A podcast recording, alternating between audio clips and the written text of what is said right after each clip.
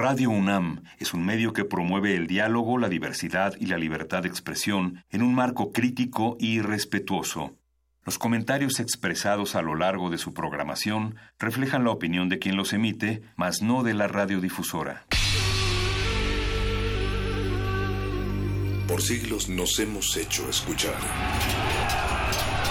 Nacimos como parte de esa inmensa mayoría. Hablar. Escuchar. Debatir. Proponer. Cuestionar. Está en nuestra naturaleza. Seamos instrumentos de conciencia de nuestro pueblo. Usamos el sonido porque atraviesa obstáculos. Muros. Fronteras. Nosotros somos la resistencia.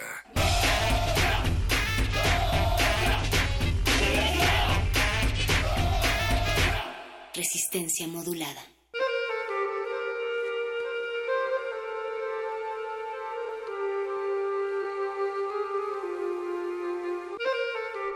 Anfibios.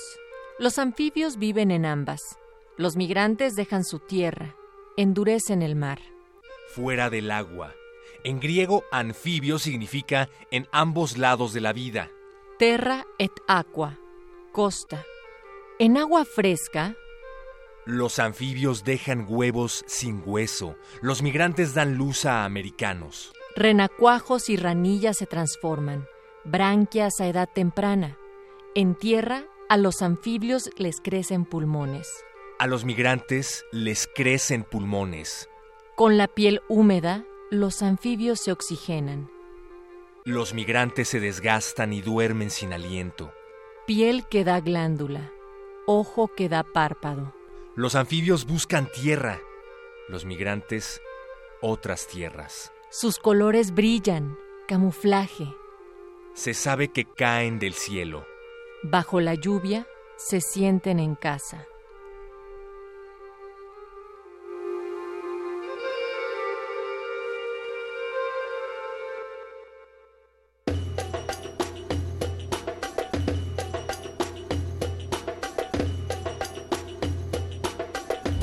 Resistencia modulada. Bienvenida Resistencia, somos todos anfibios y más si están viviendo en esta Ciudad de México en donde el corte de agua se ha extendido, se ha prolongado un poco más, así es que estamos resistiendo más a la tierra que al agua.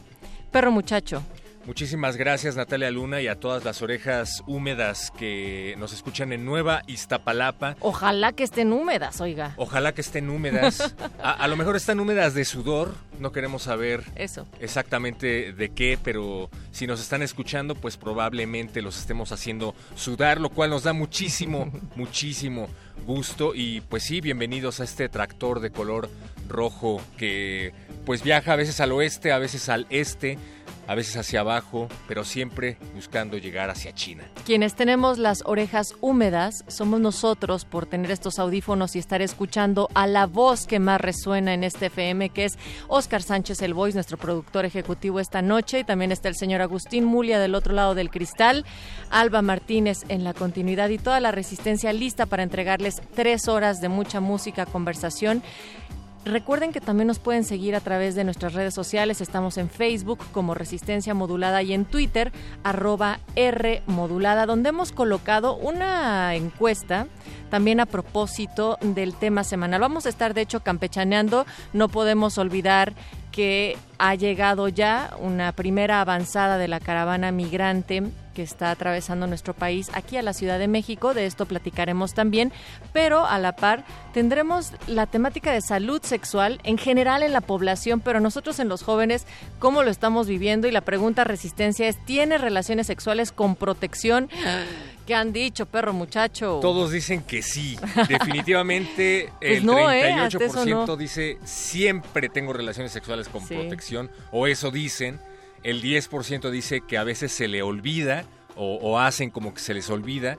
32% dice recalcitrante, tajante y llanamente, que no, que no tienen relaciones sexuales con protección. Estaría bueno que nos dijeran por qué, ¿no? Y Eh, el 20% final dice que son célibes. Por supuesto, ya hay un comentario de Pablo Extinto que dice, uy, ahora sí se puso íntima la pregunta, partiendo del hecho de que soy célibe, ¿a poco sí? Debo responder además que si tuviera, lo haría sin protección, solo basado en un vínculo de confianza. oh, No soy de one night stands, o sea, hace de, de una costón y ya, eh, le hace así la traducción, pero si se diera el milagro con protección, aunque fueran guantes. Es, es importante, como decía eh, Luhmann, al respecto de la reducción de la complejidad, eh, lo que dices, Pablo, extinto, pero es que ese vínculo de confianza puede ser bastante frágil, porque yo te puedo decir, con mirándote a los ojos y con el corazón en la mano, que definitivamente no tengo ningún tipo de enfermedad sexual que te pueda contagiar, pero resulta que ni siquiera yo lo sé, o tal vez soy, solamente soy un portador de esta, entonces... ¿De qué estamos hablando? ¿De confianza basada en que en un examen de vías urinarias o de enfermedades de transmisión sexual cada vez que vayamos a tener una nueva relación sexual? O podríamos bien empezar la, la bonita práctica de, en lugar de a qué te dedicas, es, oye, a ver tu último examen de ETS, o sea, de enfermedades de transmisión sexual, a ver tu último examen de VIH, que también vamos a hablar de VIH, por supuesto, mañana, y esto que fuera el vínculo, o, o digamos que la declaratoria de confianza entre una pareja, y aún así, aún así, creo que eso no nos exime de seguir teniendo relaciones con protección. No lo sé, no estamos queriendo influir en sus respuestas, queremos solamente Yo sí. saberlo. Eh, mira, por acá ya nos dice Pablo Extinto también que ojalá tuviera las orejas húmedas de saliva. Ahí está, no que muy célibe, pero ño. Ya es lunes y empieza la semana radial de la noche. Gracias por darme un momento de paz. Hoy no tengo reunión. Eso lo celebramos nosotros, por eso nos estás escuchando. Y Daniel de Jesús dice, envíenos una foto con sus orejas húmedas con filtro magenta al Instagram. Dijo Por el favor. perro muchacho invitando a darse una vuelta por el Insta. Háganlo, por favor, arroba R modulada. Y bueno, es, no es que queramos asustarlos, pero estoy leyendo justamente en ciencia.unam.mx que las de las 35 enfermedades de transmisión sexual más eh, que más afectan a los jóvenes, el top 8 está conformado por sífilis en primer lugar, gonorrea, clamidiasis, tricomoniasis, Ay, herpes, hepatitis B, BPH y desde luego VIH. Herpes, hepatitis, BPH y VIH no tienen cura. Vayan a ver Bohemian Rhapsody. Únicamente pueden tratarse ese tipo de enfermedades. Pero ¿para qué complicarse la vida? ¿Ya la viste tú, por cierto? Ya la vi. Oh. Vi al Ferras haciéndolo de Freddie yo Mercury. todavía no. Pero bueno, mañana vamos a platicar con David Alvarado, que es eh, directivo de la Fundación Mexicana para la Lucha contra el SIDA, y con Mauricio Ayala Torres, que también es activista por los derechos sexuales y reproductivos de las y los jóvenes de la Comisión Nacional de Derechos Humanos. Así es que estén pendientes, peguen la oreja a partir de las 8 de la noche. Nosotros esta noche tendremos a la literatura, los muerde lenguas, perro muchacho. Los muerdelenguas vienen a hablar acerca de hijos, hijos engendrados por sus padres, padres que le amargaron la vida a sus hijos y escritores que engendraron escritores y libros sin utilizar ningún tipo de protección. Y esta noche el Laboratorio de Cultivo de Hercios, el mejor amigo de los muerdelenguas, les lleva por los pensamientos sónicos de las computadoras con la música de Hypergoth, músico y filósofo de Puerto Rico.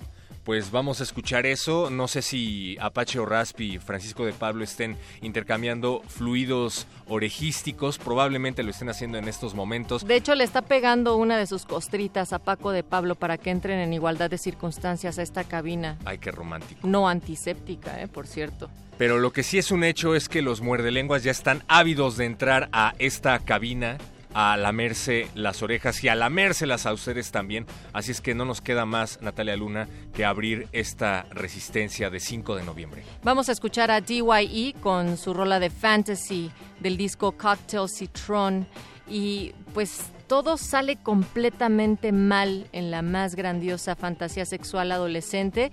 Así es que con dibujos similares a los del manga japonés, este escalofriante y divertido video se convirtió viral de esta rola que vamos a escuchar, con más de 45 millones de vistas alrededor del mundo. Búsquenlo así como Fantasy. Resistencia modulada.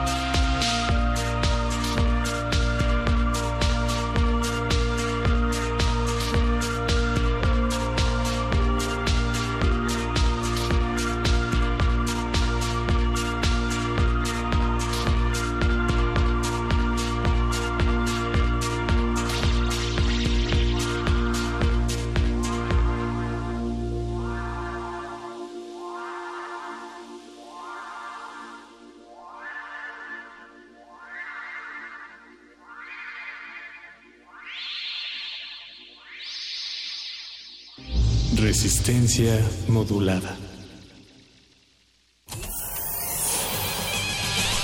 Lánguida la luna libra la lid lúbrica de libros. Maleable la mente emula al mutante milenario. Muerde lenguas, letras, libros y galletas.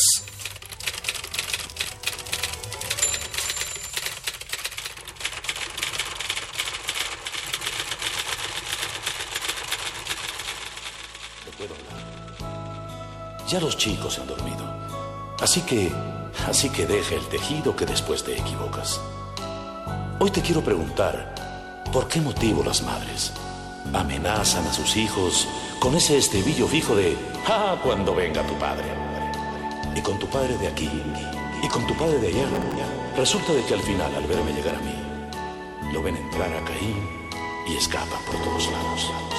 Y yo, que vengo cansado de trabajar todo el día, recibo de bienvenida una lista de acusados. Tú empiezas con tus quejas y yo tengo que enojarme. Igual que hacía mi padre al escuchar a mi vieja. Entraba a fruncir la ceja apoyando a ese fiscal, que en medio del temporal se erigía en defensora. Lo mismo que tú ahora, que siempre me dejas mal. Si los perdono, ¿qué ejemplo? ¿Es así como los educas? Si los castigo, eres bruto, no tienes sentimientos. A mí, a mí que llegué contento y no tuve más remedio que poner cara de serio y escuchar tu letanía. A mí, a mí que me paso el día pensando en jugar con ellos. Yo sueño en llegar a casa y olvidarme felizmente del trabajo, de la gente y de todo lo que pasa. Los hijos son la esperanza y el porqué de nuestras vidas. Muerde lenguas. Muerde lenguas.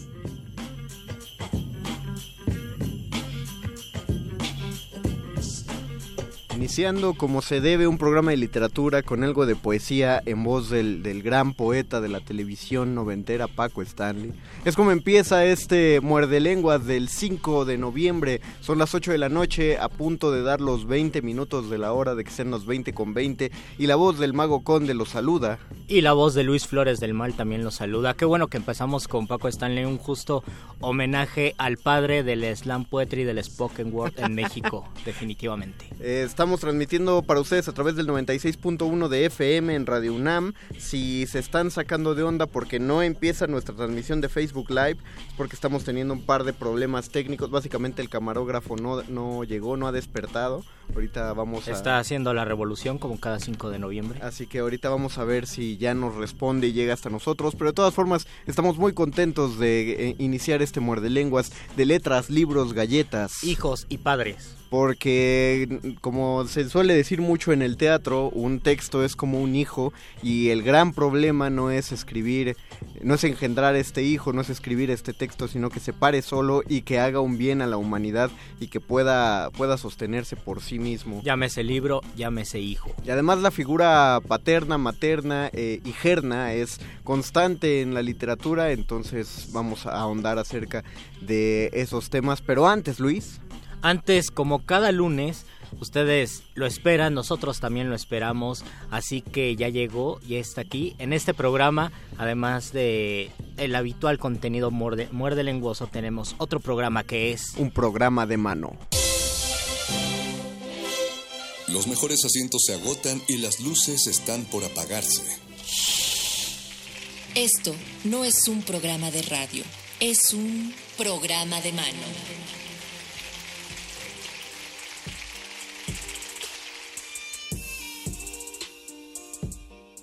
La alfombra roja de esta noche en Adolfo Prieto 133 se vistió de gala para abrir paso a no solo un montaje, sino un chorro de montajes que vienen en voz de Marco Pacheco, quien es presidente de Escena México Contemporánea, y a Michelle Ordóñez, que es secretaria ejecutiva del mismo. Bienvenidos.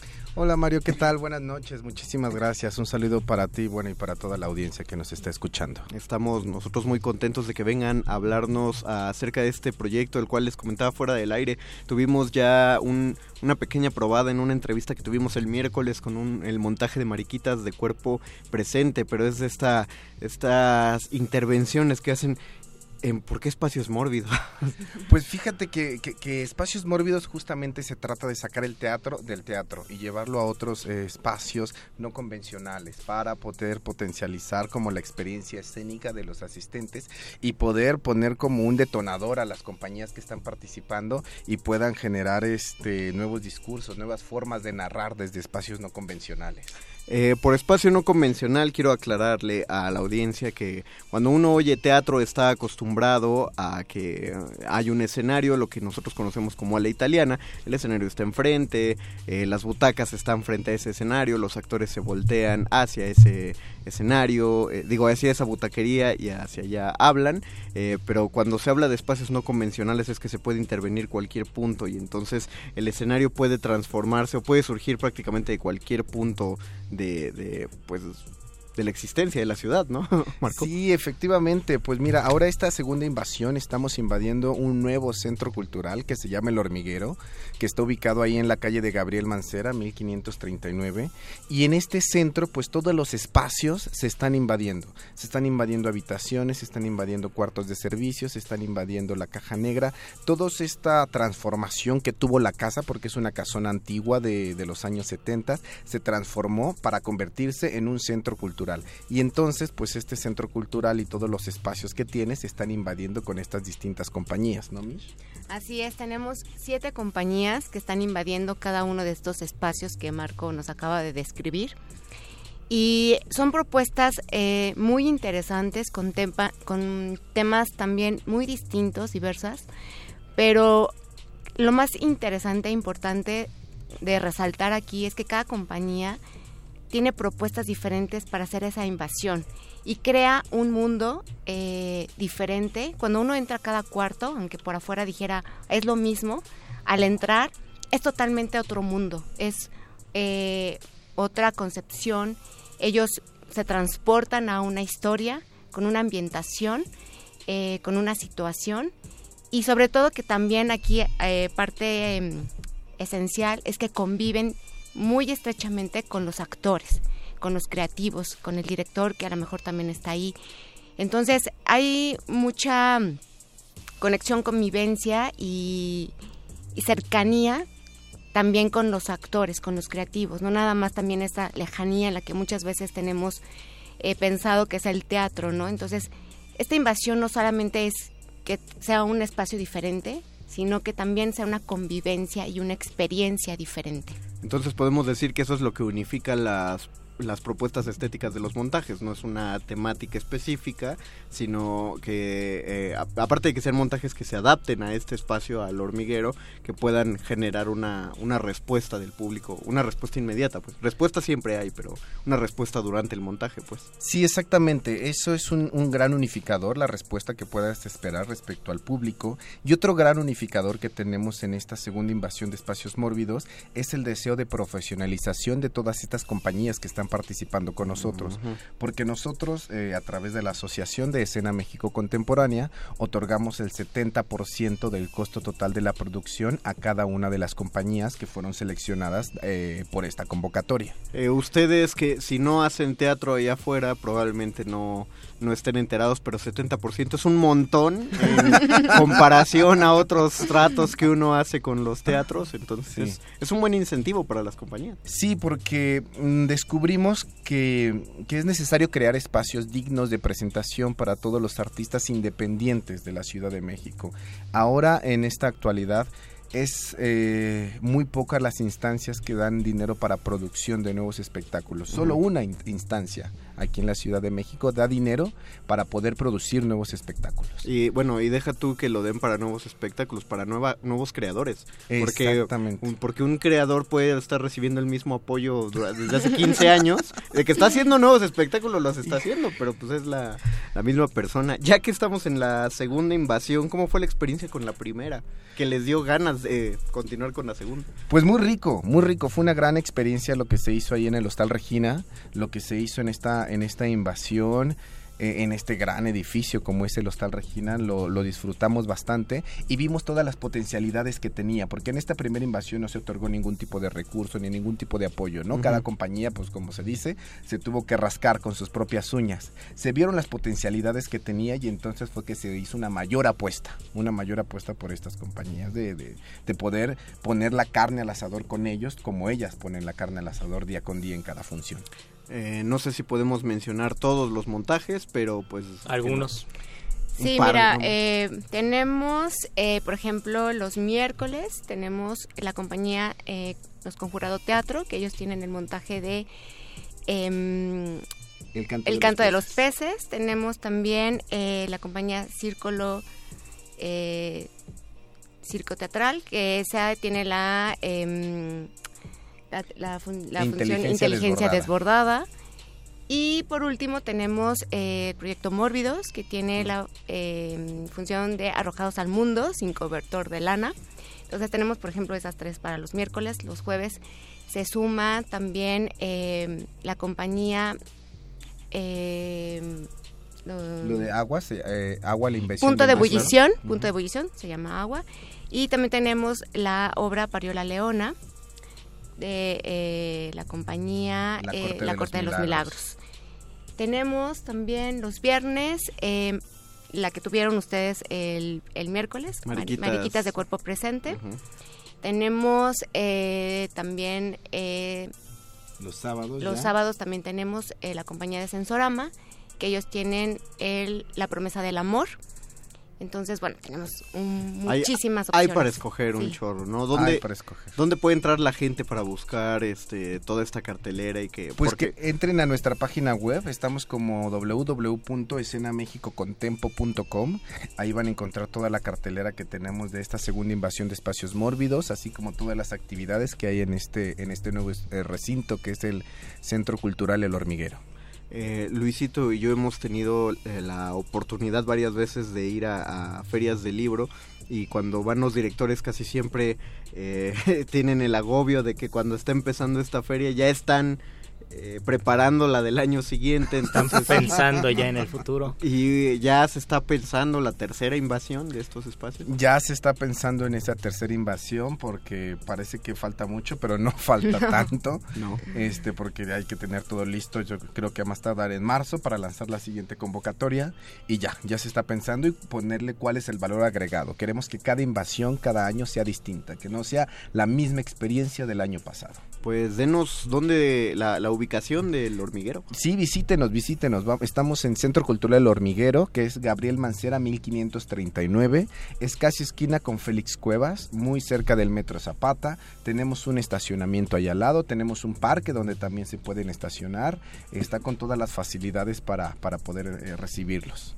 Perfecto. Eh, ya igual si se les acalambró la mano y no alcanzaron a escribir, como suele pasar en el tiempo de, de radio, recuerden que pueden entrar a buscar en, en redes sociales también. También. ¿no? En redes sociales estamos como Escena México Contemporánea AC, estamos en Facebook, en Twitter, en Instagram, en YouTube, en todos lados y ahí van a encontrar toda la información de la cartelera. Escena México Contemporánea. Escena México Contemporánea. Perfecto. Métanse a buscar porque van a necesitar esa información para recibir, ahora sí que van a tener que estar informados para recibir su regalo porque Marco y Michelle se pusieron se pusieron muy espléndidos. Sí, tenemos tenemos regalitos para toda la audiencia. Tenemos pases dobles para las funciones de esta semana para miércoles a domingo.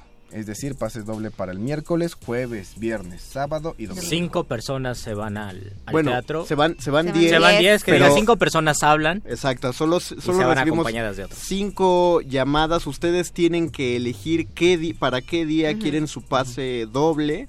Eh, ya independientemente de la obra, pues eso ya será lo que ustedes uh -huh. se, se, informen, pero si llaman al, a, a, nuestra producción, van a elegir qué día se llevan su pase doble para ese el día. El primero que hable, pues tendrá los cinco días para escoger. Exacto. Y el último, pues el que le toca. el que le quede. Así que aguas, vayan abarrotando los teléfonos. Luisito, ¿cuál teléfono? Se tienen que comunicar al 55 23 54 12. Otra vez, enamorado. 55 23 54 12. Pidan su pase doble para esta semana en el hormiguero hormiguero. Llévelo, es de calidad y... eh, ¿Qué más? Ah, sí, claro, dejan, dejan el nombre, ustedes escogen la función, pero es para esta semana, que quede claro, de este miércoles a este domingo, o sea, cuando todavía no hay agua, eh, piénsenlo así, así van a marcar. que Nosotros sí tenemos semana. agua. Ah, está en el hormiguero. Pero, entonces, tuvimos cisterna, ¿eh? Así- tenemos cisterna, así que... Todavía. no- no hay Aprovechen. Aprovechen. Pues algo con lo que quieran dejar a, a los muerdescuchas, Marco, Michelle. Pues visítenos, visítenos, conozcan el Centro Cultural El Hormiguero, que es una apuesta y un gran esfuerzo por sostener y por eh, tener espacios de presentación independientes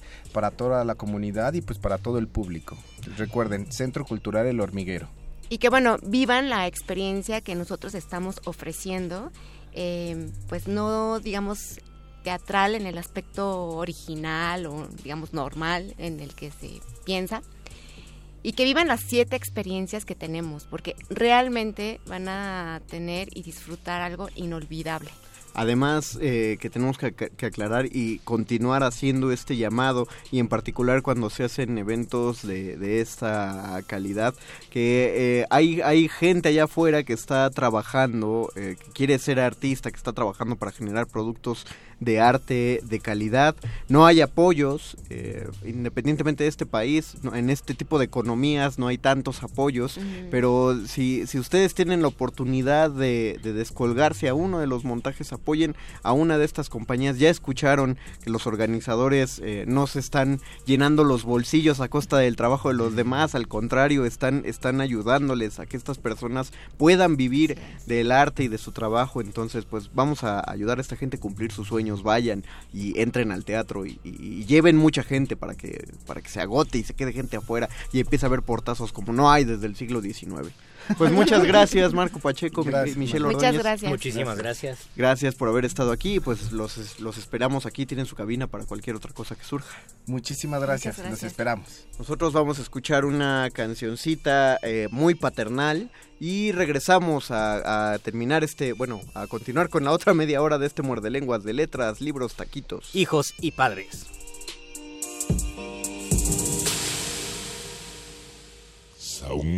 Muerde lenguas. Muerde lenguas. Vos sabes cómo te esperaba, cuánto te deseaba. No si vos sabes, vos sabes que a veces hay desencuentros, pero cuando hay un encuentro de dos almas trae luz. Vos sabes que cuando llegaste cambiaste el olor de mis mañanas. No si vos sabes, vos sabes del día que tu madre vino, me dijo con ojos mojados que ibas a venir. Cuando el doctor dijo, Señor, lo felicito es un varón, ¿cómo poder explicarte? ¿Cómo poder explicártelo? El amor de un padre a un hijo no se puede comparar, es mucho más que todo. No si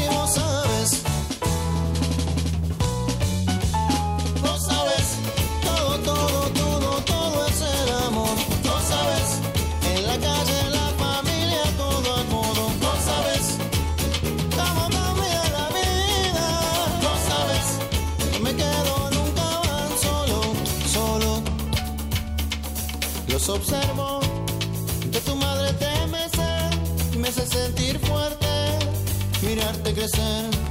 La emoción que llevo dentro comparto en este cantar con los que miran al frente de noble corazón. Cuando el doctor dijo, Señor, lo felicito es un varón, ¿cómo poder explicarte? ¿Cómo poder explicártelo? El amor de un padre a un hijo no se puede comparar,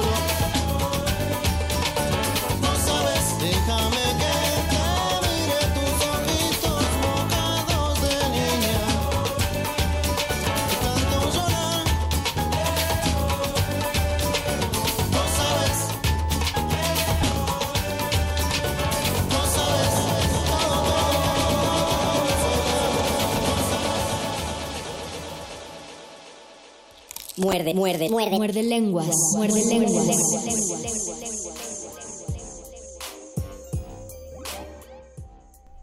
Regresamos a nuestro muerde lenguas de letras, libros, taquitos. Padres e hijos. Escuchamos ahorita Vos Sabés de los fabulosos ¿Por qué, Cadillacs. ¿Por qué vos sabes? Porque es una, si escuchas la letra, es, es una canción que le está cantando un padre a su hijo eh, que recién acaba de nacer. Oh. Es muy bonito, muy tierno. Y justamente nuestro tema de esta noche es la figura, la figura paterna o materna en general eh, que, que se desglosa en la literatura, que es un constante, uno de esos eternos que me parece que no se van a acabar en la historia de la literatura. Es una figura doble, lo estamos manejando tanto literal como, como literariamente, Literal como- metafóricamente sí. Que es eh, tanto una obra que se engendra en el momento que uno le escribe o, o escritores que apadrinan a otros escritores y se vuelven como sus padres en la literatura. Puede ser también escritores que tuvieron una fuerte carga en la figura paterna, Sí. tanto que fueron padres que su obra es emblemática relacionada con su paternidad o al revés, eh, como hijos y relacionan su obra porque los marcó mucho la vida de sus padres, sus padres, sus madres como Kafka que si parte de, de su formación estética eh, se relaciona con el conflicto que mantuvo mucho tiempo con su padre y la manera en que este no lo aceptaba y se nota mucho en los libros. como, uh, como Dostoyevsky también, como Luisa Iglesias tiene una tesis no escrita y arrobenla, arroba Luisa la Ouija, para que la, ya la escriba y nos la dé acerca de la de cómo la misoginia de, de Lovecraft Ah, se forma a partir de, de su educación muy temprana, de la ausencia de, de figuras eh, paterna-materna directas, eh, pues hay, hay una cosa ahí de un trauma de vivir con las tías, de vivir en un, en un exceso de conservadurismo.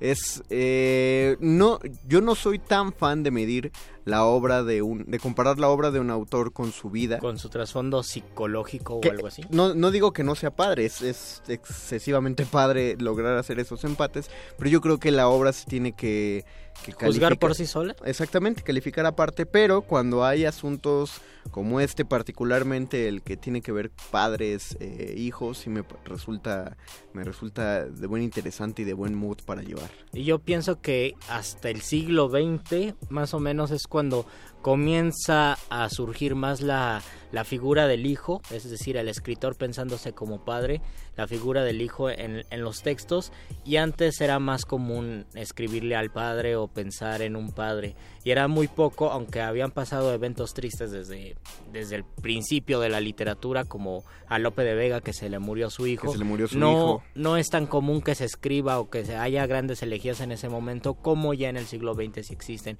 elegías a los hijos que, que se mueren o la celebración al- a, los, a los nacimientos, por ejemplo. Lo, lo más cercano que tiene Lope a eso es un poemita en el que habla de la paz de su vida familiar, que- cosa que es muy triste porque el poema lo escribe, bueno, en la fecha el poema se escribe como un año antes de la muerte de- Oh. del hijo y justamente habla de lo bien que se siente al verlo juguetear y corretear. Ahí hay un cambio, un cisma, no solo en la vida sino en la obra de Lope porque eh, tienen que saberlo. Una, una de las biografías que sí está muy padre leer es la de Lope de Vega, que era un tipo loquísimo eh, y, y nació, ah mira, eh, desde ahí ya podemos tener una, una directa influencia paterna. Se sabe que la madre de Lope de Vega eh, fue, fue deshonrada por el padre. Y, y este no tenía intenciones realmente de casarse con ella, sino que simplemente la deshonra Oh. y se va de Madrid, me parece. Se, se va el padre. Y la madre, sabiéndose embarazada, va y persigue al padre, a donde... Al, al- Lo va a buscar para que se haga cargo. Sí, exactamente, cosa que es muy como de sus personajes de, de sus obras, ¿no? Las mujeres de López son muy, son muy arrojadas, son muy decididas. Y además en la vida de López se decía eso también. Exactamente, la eh, frecuentaba el mismo tipo de, de- de mujeres con carácter, muchas de ellas eran actrices, por una de ellas es que justo lo corrieron de, de Madrid también creo, lo corrieron, lo, lo, despacharon por injuriar a una mujer. Y justo tuvo una vida muy locochona hasta el momento en el que eh, sienta cabeza, se casa, tiene a su hijito, todo muy tranquilo y luego cuando muere el hijo hay una separación, de hecho en sus mismas obras siguen siendo, siguen siendo comedias, sigue manteniendo su estilo, pero pero hay algo como de más, de más sobriedad, de más tranquilidad, como que ya le cayó cierto 20 a Lope. Y tendríamos que pensar si en otros escritores, por ejemplo, de ese tiempo, tal vez unos siglos posteriores, en el 19 existía la figura del hijo. Yo pienso que es bastante difusa, no existe tanto ya como existe en el siglo XX, donde pues hay muchos hijos y creo que se puede escribir con mayor libertad sobre el hijo. ¿Quién sabe qué habrá pasado antes? Lo que sí existiera la figura del padre. Creo que faltaba autocrítica. No había notado esto que dices, Luisito, pero tienes toda la razón. Faltaba autocrítica porque sí hay una tendencia como de culpar a los padres en general. y, eso es una, eso es parte de la tradición clásica. O sea, eh, me parece que el gran, que el primer gran hijo y padre al mismo tiempo es Edipo pero todo, todo el tiempo, uno que cuando se conoce el mito de Edipo, se dice que él está maldito desde los errores del padre. Eh, generalmente cuando no se conoce tanto el mito se piensa en Layo como una víctima porque pues a Layo lo mató su hijo pero ahí dentro de la misma obra pensemos uno de los primeros errores que es que cuando Layo se entera que su hijo lo va a matar según el oráculo en lugar de educar de, educarlo bien, de ser un padre cariñoso, de tratar de evitar que su potencial asesino se vuelva tal. Sí lo evita, pero de una manera más cruel. Exactamente, decide mandar a matar al hijo, a, la, a, la, usanza de los dioses griegos. Y pues le faltó que eh, lo que necesitaba era un pastorcito que le diera pechito, el niño se muriera, entonces pues lo deja vivo. Pero desde antes de Edipo Rey, eh, Layo, eh, dice el mito, que él llegó a una casa pidiendo, pidiendo posada cuando aún estaba buscando, bueno, aún no era rey de Tebas, o si era, no me acuerdo, pero la cosa es que llegó a una casa abusando de la confianza y en esa casa sedujo al hijo del, del hombre que le, que le estaba dando asilo. Vaya, vaya. Lo sedujo con, con todo lujo de detalles, si ustedes buscan el mito, o sea, sí se lo echó. Y ahí lo que es, eh, es bien bonita la, ética griega, porque realmente el crimen del Layo no, ¿No era... Es haber seducido? No, no, era, no era haberse acostado con un muchachito, no era una cuestión de preferencia sexual. El gran, eh, la gran falta al honor del Layo fue seducir al niño de quien le dio posada. Bueno, al, hijo, no, no, era un niño, era un muchacho, un efebo, pues. Le abren las puertas y él todavía se aprovecha. Exactamente, un abuso de confianza. El padre de este efebo se molesta, maldice a Layo, diciéndole que eh, algún día conocerá todos los dolores de ser padre y que esos dolores se le van a multiplicar. Layo no se la cree y pues ya sabemos todo lo que pasó.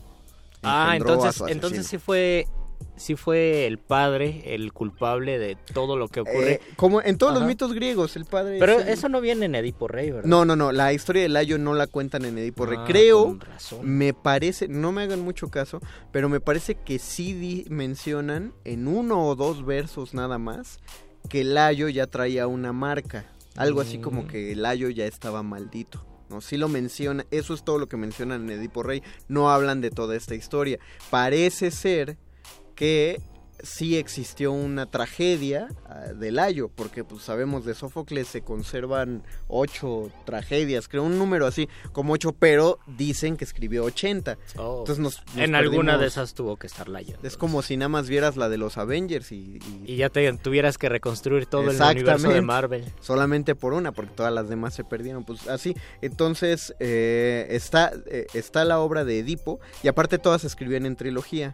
Entonces es Edipo Rey y Edipo en Colono, ¿no? Que es la continuación y esa sí se ha reconstruido.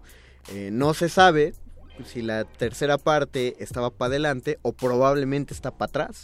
Entonces, previamente. Exactamente, entonces si era un previamente, es, es, muy posible que la historia antes de Edipo Rey fuera la, el, penar del Layo. Pues. No, se llama así, ¿eh? así le puse ahorita. Qué complicado es pensar en, en los padres, sobre todo en en ese momento donde pues desaparece y se pierde tanto en la noche de los tiempos que nos queda tantito registro de lo que ocurre y es muy y es contrastante pensarlo en el siglo XX por ejemplo donde podemos pensar en el linaje o descubrir cuál es el linaje de un escritor y saber si tanto metafórica como literalmente si tenía alguien que lo apadrinara o si salió de un lugar complejo de un lugar oscuro sus padres no sabían por ejemplo leer o escribir o eran Ujú. Eran mineros, como es el caso de Gonzalo Rojas o de Pablo Neruda, que su papá era ferroviario, y ellos tuvieron que irse granjeando en el mundo de la literatura pues por sus propios medios, ¿no? Es decir, hay gente que nace con pedigrí y otros que nacen sin pedigrí. Sí, hay, hay gente Eso muy, ocurre siempre. Hay gente muy acomodada, eh, como Dumas, como. Balzac, que Como Rilke. como Rilke, que tenían todas las facilidades para sentarse y escribir y hasta el aprecio de la, pues, de la misma Y hay familia. otras que hasta el, el desprecio venía desde su familia. Exactamente. Como Kafka, como lo dijimos. Y quién sabe eh, a partir de cuándo la figura del escritor se empieza a torcer. Yo diría que del Renacimiento, poquito antes. Bueno, es que la Edad Media es un gran hueco, pero hubo un tiempo en, lo- en el que ser escritor, ahorita está medio regresando. Ahorita estamos mezclados. Hubo un tiempo donde ser escritor era un gran lujo social. Y ahora puede ser tambaleante porque de repente dicen, ¿cómo que vas a, vas a ser escritor? ¿De qué vas a vivir? Sí, pasa, de- tienes que, a, a todos los que van a ser escritores, ya lo hemos mencionado como en tres muerde lenguas, que solo tratan de esto, todos los que van a ser escritores, lo primero es fletarse la, la preocupación, la justificada preocupación de las figuras paterna y materna, de que tienen miedo de que su hijo sea escritor, porque de eso no se vive. Exactamente, ¿cómo, cómo vas a ganar, cómo vas a ganar dinero con eso, cómo te vas a sostener. Aunque deben existir familias que son más accesibles y que les dicen, qué bueno, tengo mi hijito, mi, me salió un hijo poeta, qué alegría. Pero Sí, pero aún así hay que darles un motivo de confianza. En, yo siempre lo he dicho, en mi caso, puedo tener el... La verdad sí me siento muy, muy afortunado de que al ya haber gente dedicada a la escritura en mi familia, pues mis papás no se preocuparon tanto. dijeron, ah, pues tenemos familiares. O sea, y que, y que ellos habían salido adelante y entonces dijeron, ah, bueno, entonces sí hay manera de que este muchacho salga adelante.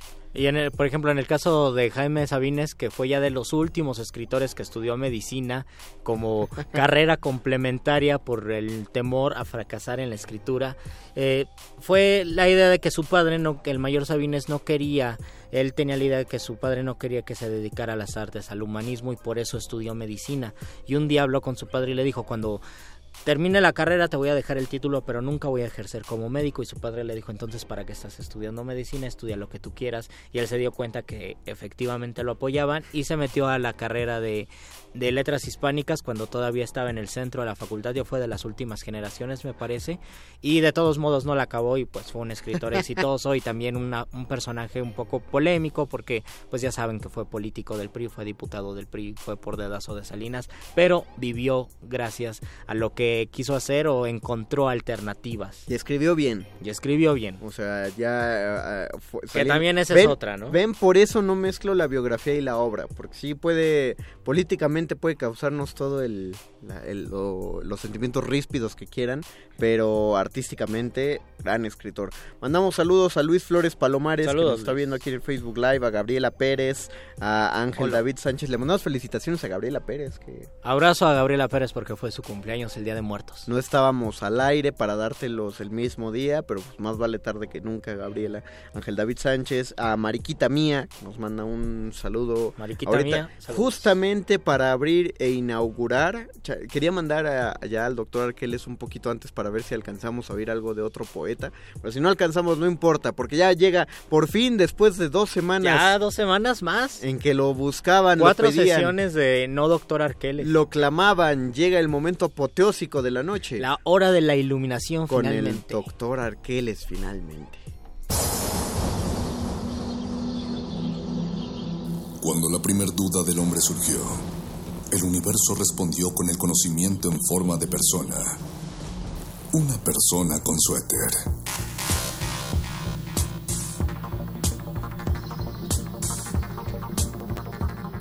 Es la hora de la iluminación con el doctor Arqueles.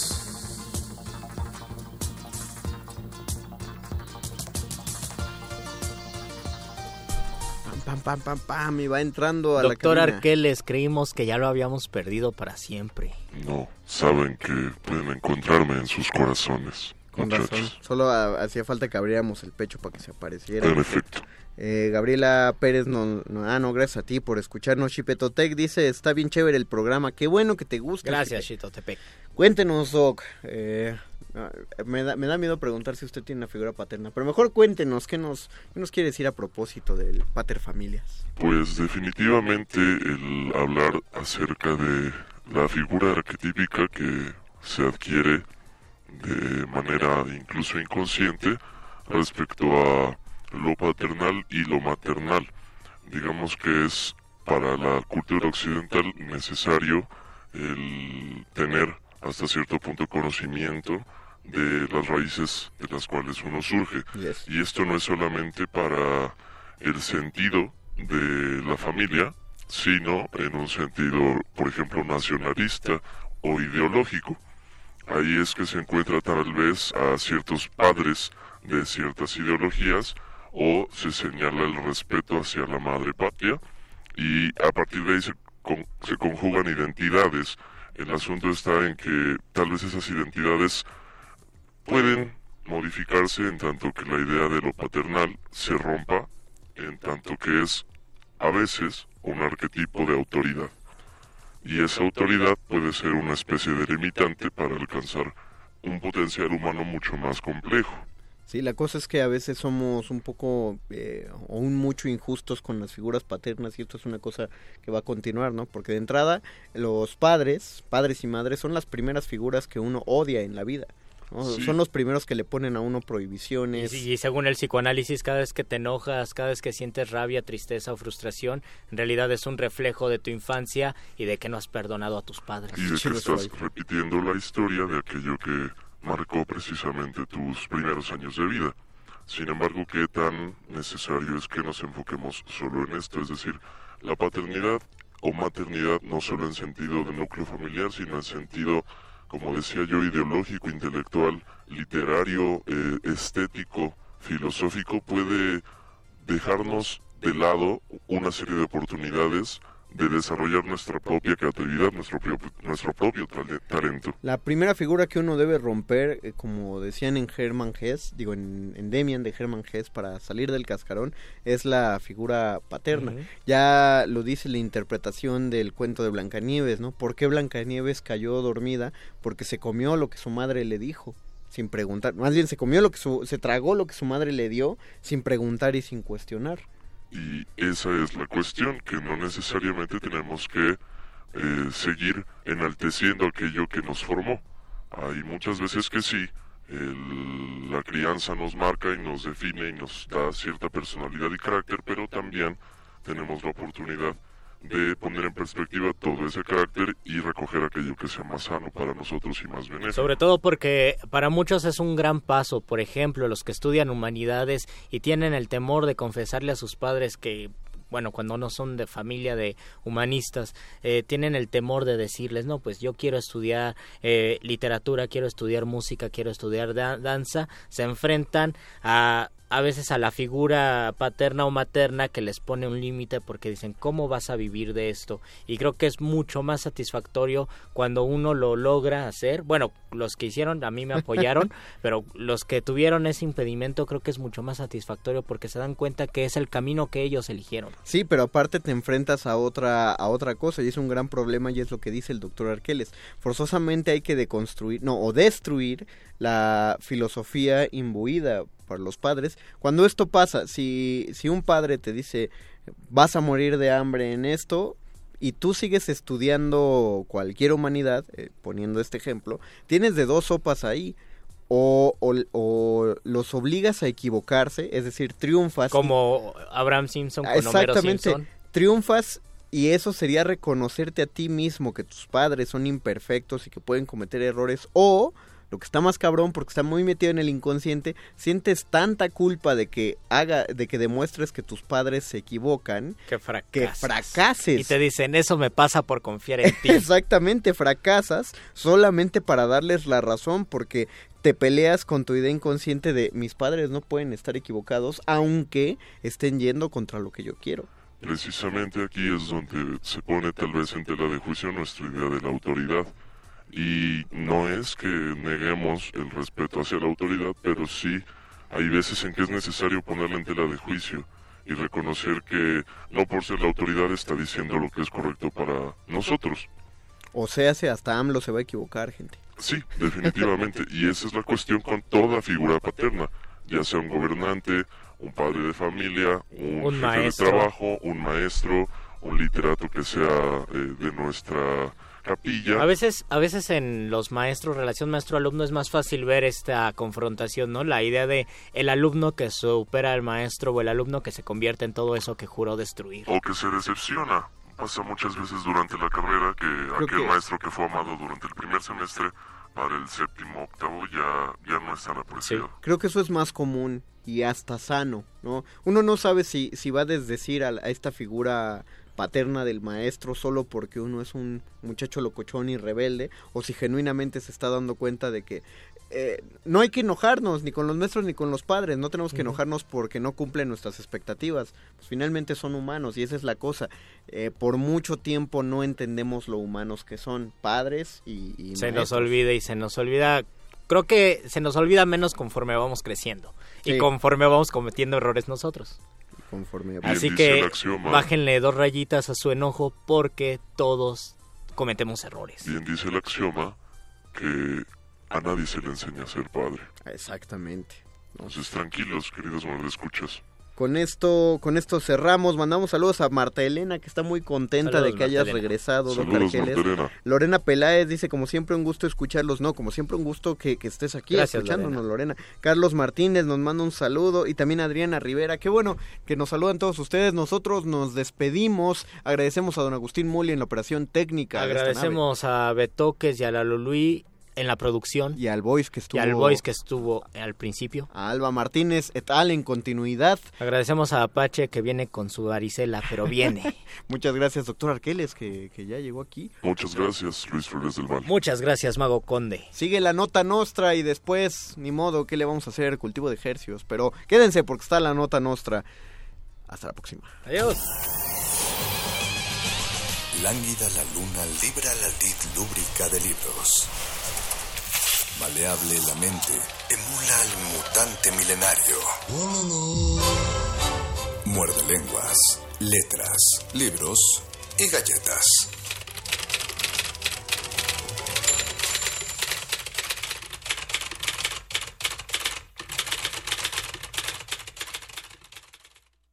Resistencia modulada.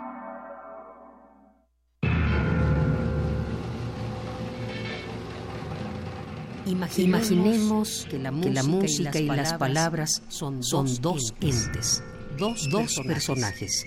¿Cómo, dialogarían? ¿A qué mundo, pertenecerían?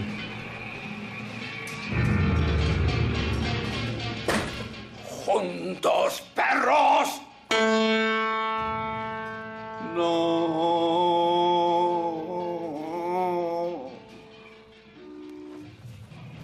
Palabras y música. Un radiodrama escrito por Samuel Beckett, dirigido por Juan José Gurrola y rescatado del acervo histórico de Radio UNAM.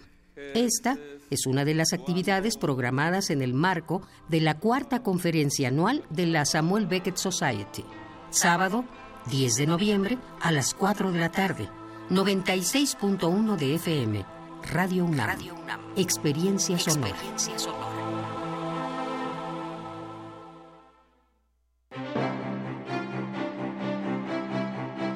El Centro de la Imagen exhibe la muestra Africaamericanos, integrada por 400 imágenes históricas de destacados archivos, así como producciones contemporáneas de más de 70 reconocidos artistas. La exhibición resalta la riqueza cultural de las comunidades afrodescendientes de 16 países de América Latina, como México, Cuba, Haití, entre otros.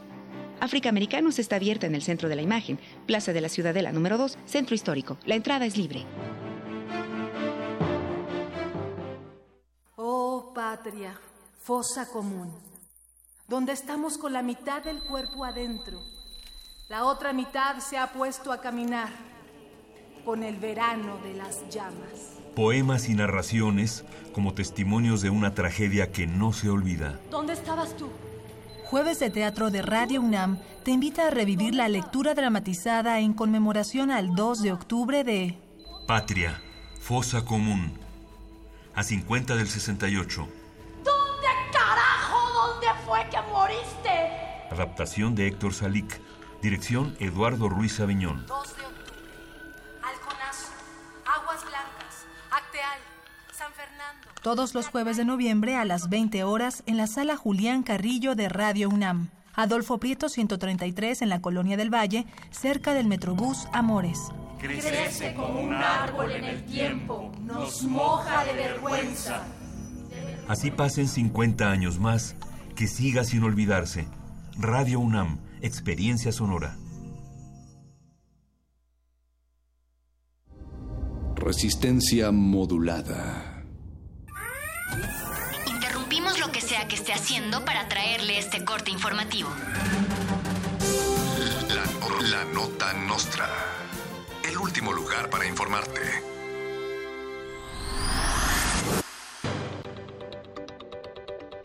El presidente electo Andrés Manuel López Obrador y el gobierno electo de la Ciudad de México cancelan las reparaciones del sistema Kutsamala y anuncian que habrá una consulta ciudadana para decidir si se continúa con el mantenimiento al sistema o se hace otra pista en Santa Lucía.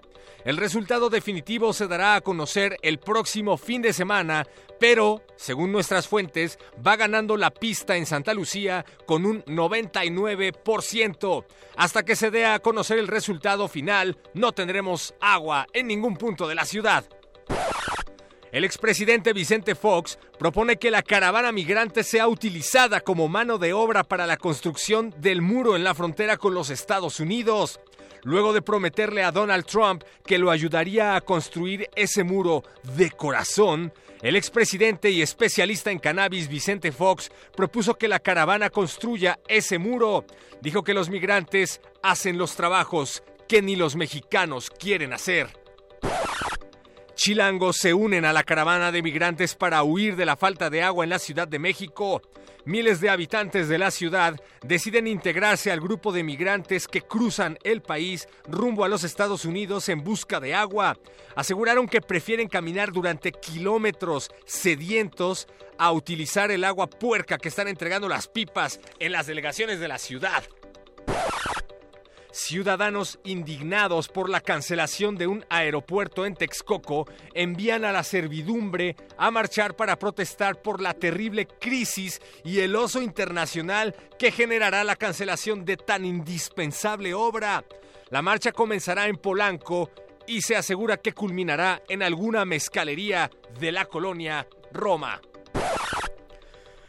Con profunda indignación, la FIFI derechairiza extrañamente organiza una manifestación. Su mayor preocupación no es que el país sea cubierto de sangre ni que es incierto el futuro nacional. Lo que les provoca mal es un mísero aeropuerto.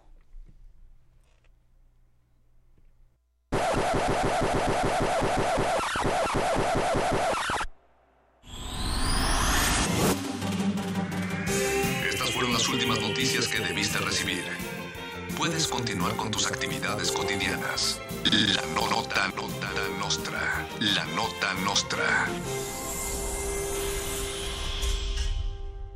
Resistencia modulada.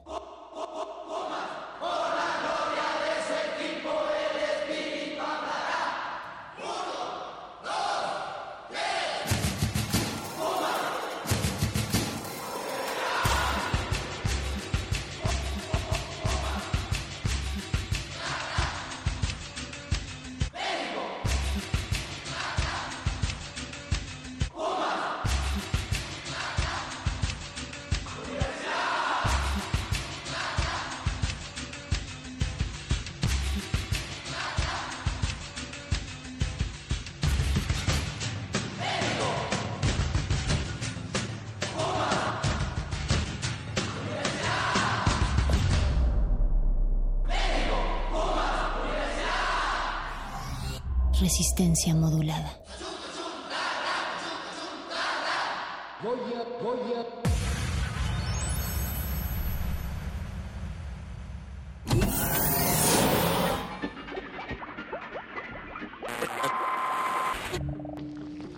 Entre los brotes culturales silvestres y la hidroponía acusmática se encuentran las conversaciones cantadas.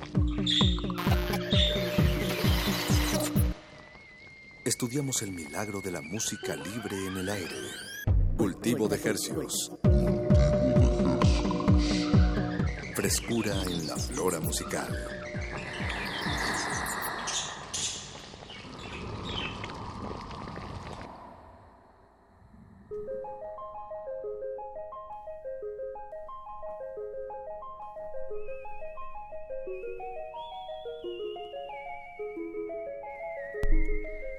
Organismos audiosensibles y radioceptibles inmersos en las ondas hercianas, bienvenidos a otra emisión de Cultivo de Hercios. El invernadero musical de resistencia modulada que se atomiza y transmite todos los lunes y jueves a las 9 de la noche, en compañía de música, músicos y todo recién hechecito, y en compañía de Apache o Raspi, por fin, a través de estas frecuencias 96.1 de Radio UNAM, Radio UNAM XEUN y llegamos al planeta entero a través de nuestro portal www.resistenciamodulada.com.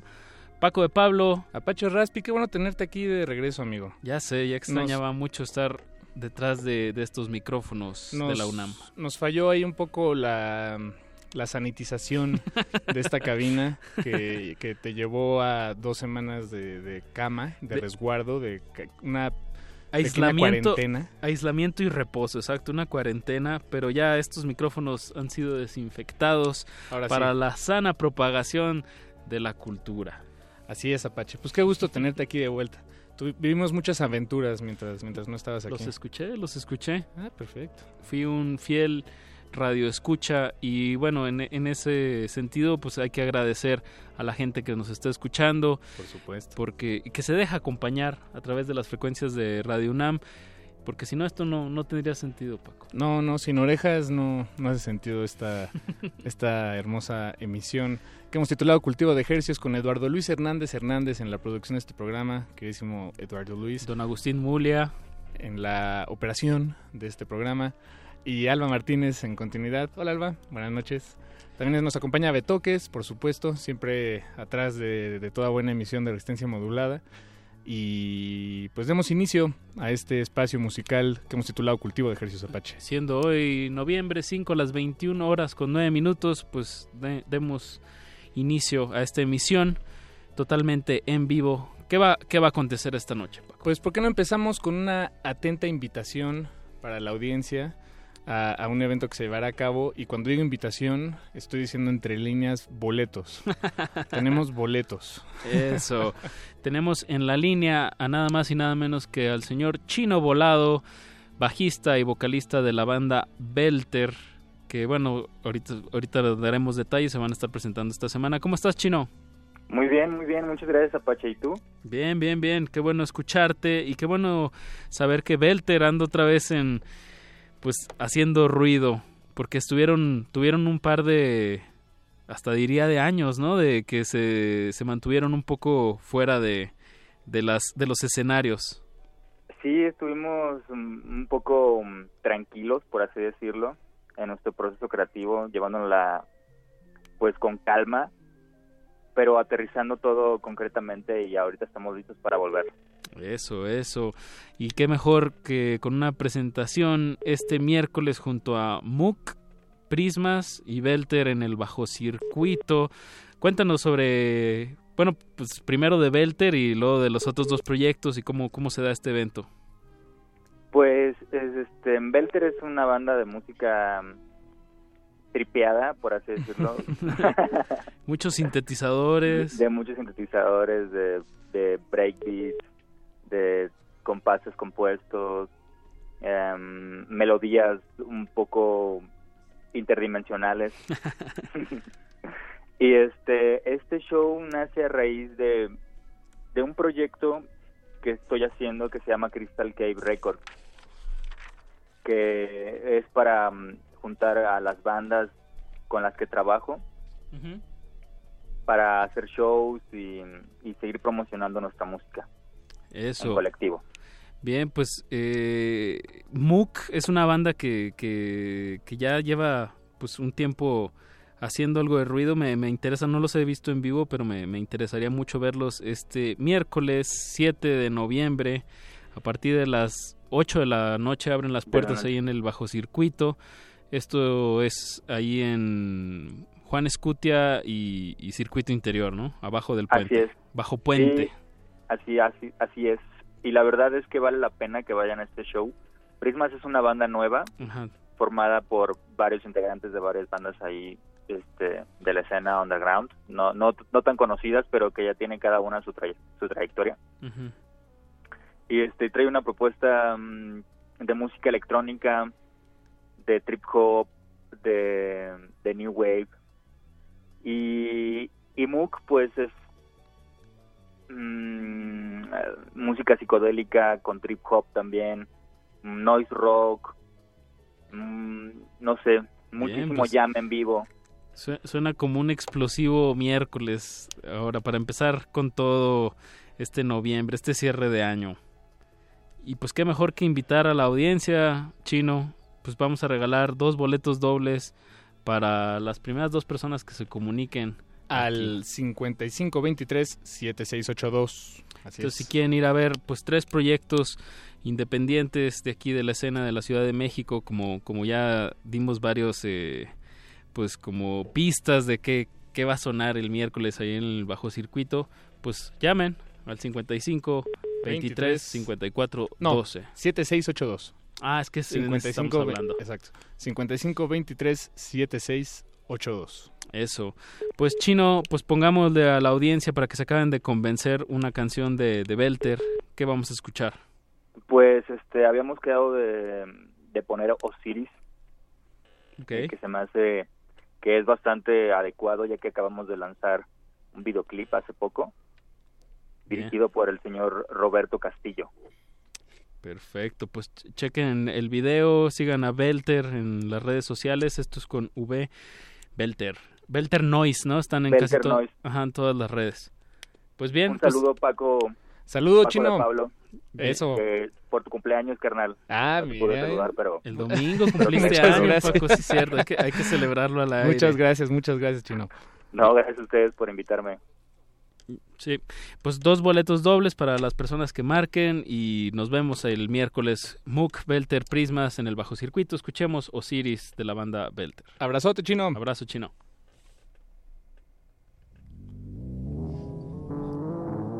Cultivo de hercios.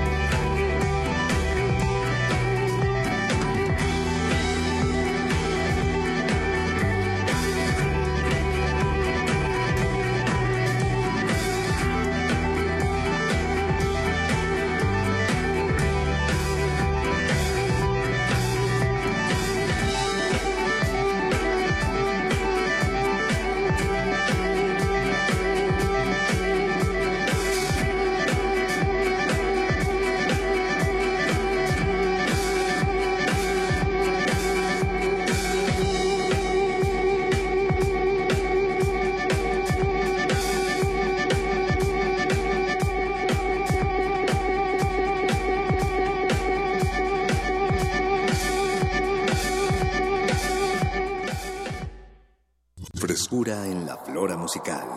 Cultivo de Jercias.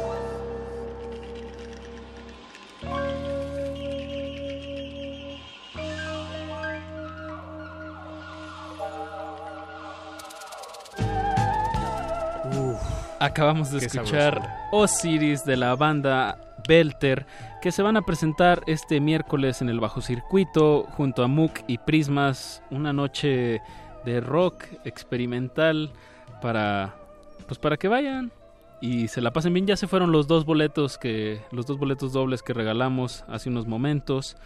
Y pues bueno, ahí está la invitación para este miércoles 7 de noviembre a partir de las 9 de la noche en Bajo Circuito. Y pues hay que mandar saludos, nos están escuchando desde Río de Janeiro, que es la Uh. una de la mañana. Saludos a Carolina. Y bueno, claro, Pablo Extinto, que ya es un miembro fiel aquí de, de la resistencia modulada, también nos manda saludos, que dice que infectemos nuestros, nuestras orejas con, con música. Bien, pues vamos a ir directo al cerumen a continuación, directo a su cerumen. Eh, esta noche Cultivo de Ejercios se pone un poco mm, filosófico, filoso filosófico. Se pone... eh, eh, ¿por, por qué lo digo? Por la, por la música y la, la charla que estamos a punto de, de- de tener, de llevar a cabo frente a estos micrófonos. Es un, es un proyecto que como tal hemos tenido pocos en este espacio. Y para eso quisiera nada más dar un, un antecedente antes de, de comenzar esta charla. Y es que eh, al inicio de la segunda década del siglo XXI eh, nos enfrentamos como sociedad global a una nueva forma de, de cataclismo, un cataclismo que ridiculiza las normas, las estructuras eh, organizacionales en la política, la economía, la cultura. Eh, podemos notar el incremento notable de automatización de procesos, por ejemplo, o la dificultad de generar discursos nuevos, modelos y formas de organización. ¿Me entiendes, Apache? Se ve que te preparaste. Me preparé bastante. Bueno, Se oye. algo. Y la velocidad a la que llegamos el futuro, ¿acaso ha cancelado el mismo? Todo esto y más a continuación en una charla con Antonio Vázquez. Bienvenido, Antonio, ¿cómo estás? Saludos, gracias. Gracias por invitarme. Eh, ¿Tú, ¿Tú qué piensas? ¿Qué, qué yo pienso? Bueno, antes, antes, antes de empezar, sí. quisiera darle las gracias a Parche, Ah, que claro. me puso en contacto conmigo. Mi amigo cibernético. Sí, Eso. así Que es. No, no sé ni cómo es su cara, la verdad. Pero... ¿Sigue con barba? Así, Sí, ah, sí, sí. Es bueno, muy barbón. Eso, eso es lo que pasa cuando el capital acelera demasiado. Eso, eso. Pero, y bueno, y también quisiera darle gracias a mis padres, porque han sido los que me han pagado los BST plugins Los- en los, con los que hago la música. Ah. El software. El Ah, software. ok. Entonces, eh, eh, usas software pagado. Eso Sí, ya es, pagado, eso ya habla sobre, sobre un principio, una línea que pintaste. Sí, una buena línea. Una buena bueno, línea. Eh, y- Contextualicemos antes de continuar. Digo, Antonio Vázquez, tú eres de, de mm, Puerto Rico, eres filósofo y tienes un proyecto musical. Sí. Y bueno. y bueno, Eso, estudiaste bueno, en Madrid, estudié en Madrid. en Estados Unidos. Y, bueno, y ahora mismo estoy recién en Estados Unidos, dedicándome prácticamente full time. Más que full time, eh, a los beats. Overtime. A overtime. Simplemente es como uf, overtime. Y bueno, y bueno, a, a hablar del tema de que, de que plantea. Y yo diría que estamos en el mejor lugar para hablar de este tema. Porque te tenemos a ti, por supuesto. Bueno, ah, y- Latinoamérica, no, ok. no, eh, porque Eh, bueno, el tema es el aceleracionismo, Sí, ¿no? y, Eh, y ese es el porque al fin y al cabo yo creo que Latinoamérica ha sido de las regiones que más ha planteado una de las temáticas más importantes del aceleracionismo, que es la, el debate de la modernidad. Y, y yo diría que un libro que yo, yo considero protoaceleracionista, en realidad no recuerdo muy bien el nombre, eh, se llama eh, Debate del Postmodernismo en Latinoamérica. Y hay varios autores eh, teóricos latinoamericanos de Postcolonial Studies y que, que afrontan la temática de la, de la modernidad en Latinoamérica. Y, un, y, por ejemplo, Enrique Dussel, no sé si lo conocen. Enrique de hecho, yo, yo, creo, yo creo que es hasta profesor aquí en una... Ah, ¿sí? Igual, igual estoy confundido. Pero es un autor que, que toca el tema de la transmodernidad. Y el tema de la transmodernidad, eh, su punto de partida es el, la carencia de, de que Latinoamérica eh, tenga un- una modernidad. Que por ejemplo Latinoamérica eh, tuvo una transición de una premodernidad a la posmodernidad, que es un debate que sigue, que siento yo que eh, es constante, de cómo Latinoamérica no se ha definido como tal, según eh, los conceptos de la modernidad, el aparato conceptual de la modernidad, de qué es lo humano. Y hay diferentes autores que han confrontado este te- esta temática de, de la modernidad. Que se ha dado diferente en Se ha dado Latinoamérica. diferente. Y de hecho, hay un autor que, que es un libro muy interesante, que eh, Enrico Oliveiros de Castro es un, es un antropólogo brasileño que escribió Metafísicas Caníbales. Ok. Y, eh, Buen nombre. y, y es un y es, y es bien interesante porque una, una de las cosas que habla Enrique Dussel Que sí su- es maestro aquí en la UNAM. es maestro, Ya, sí, ya sí. en un googleazo Eh, Enrique Dussel, eh, él tiene un texto sobre la modernidad, de cómo Europa este, define lo que es lo humano a través de criterios occidentales, Ok. como necesitan un otro eh, en el que garantiza esta humanidad que constituye la modernidad europea.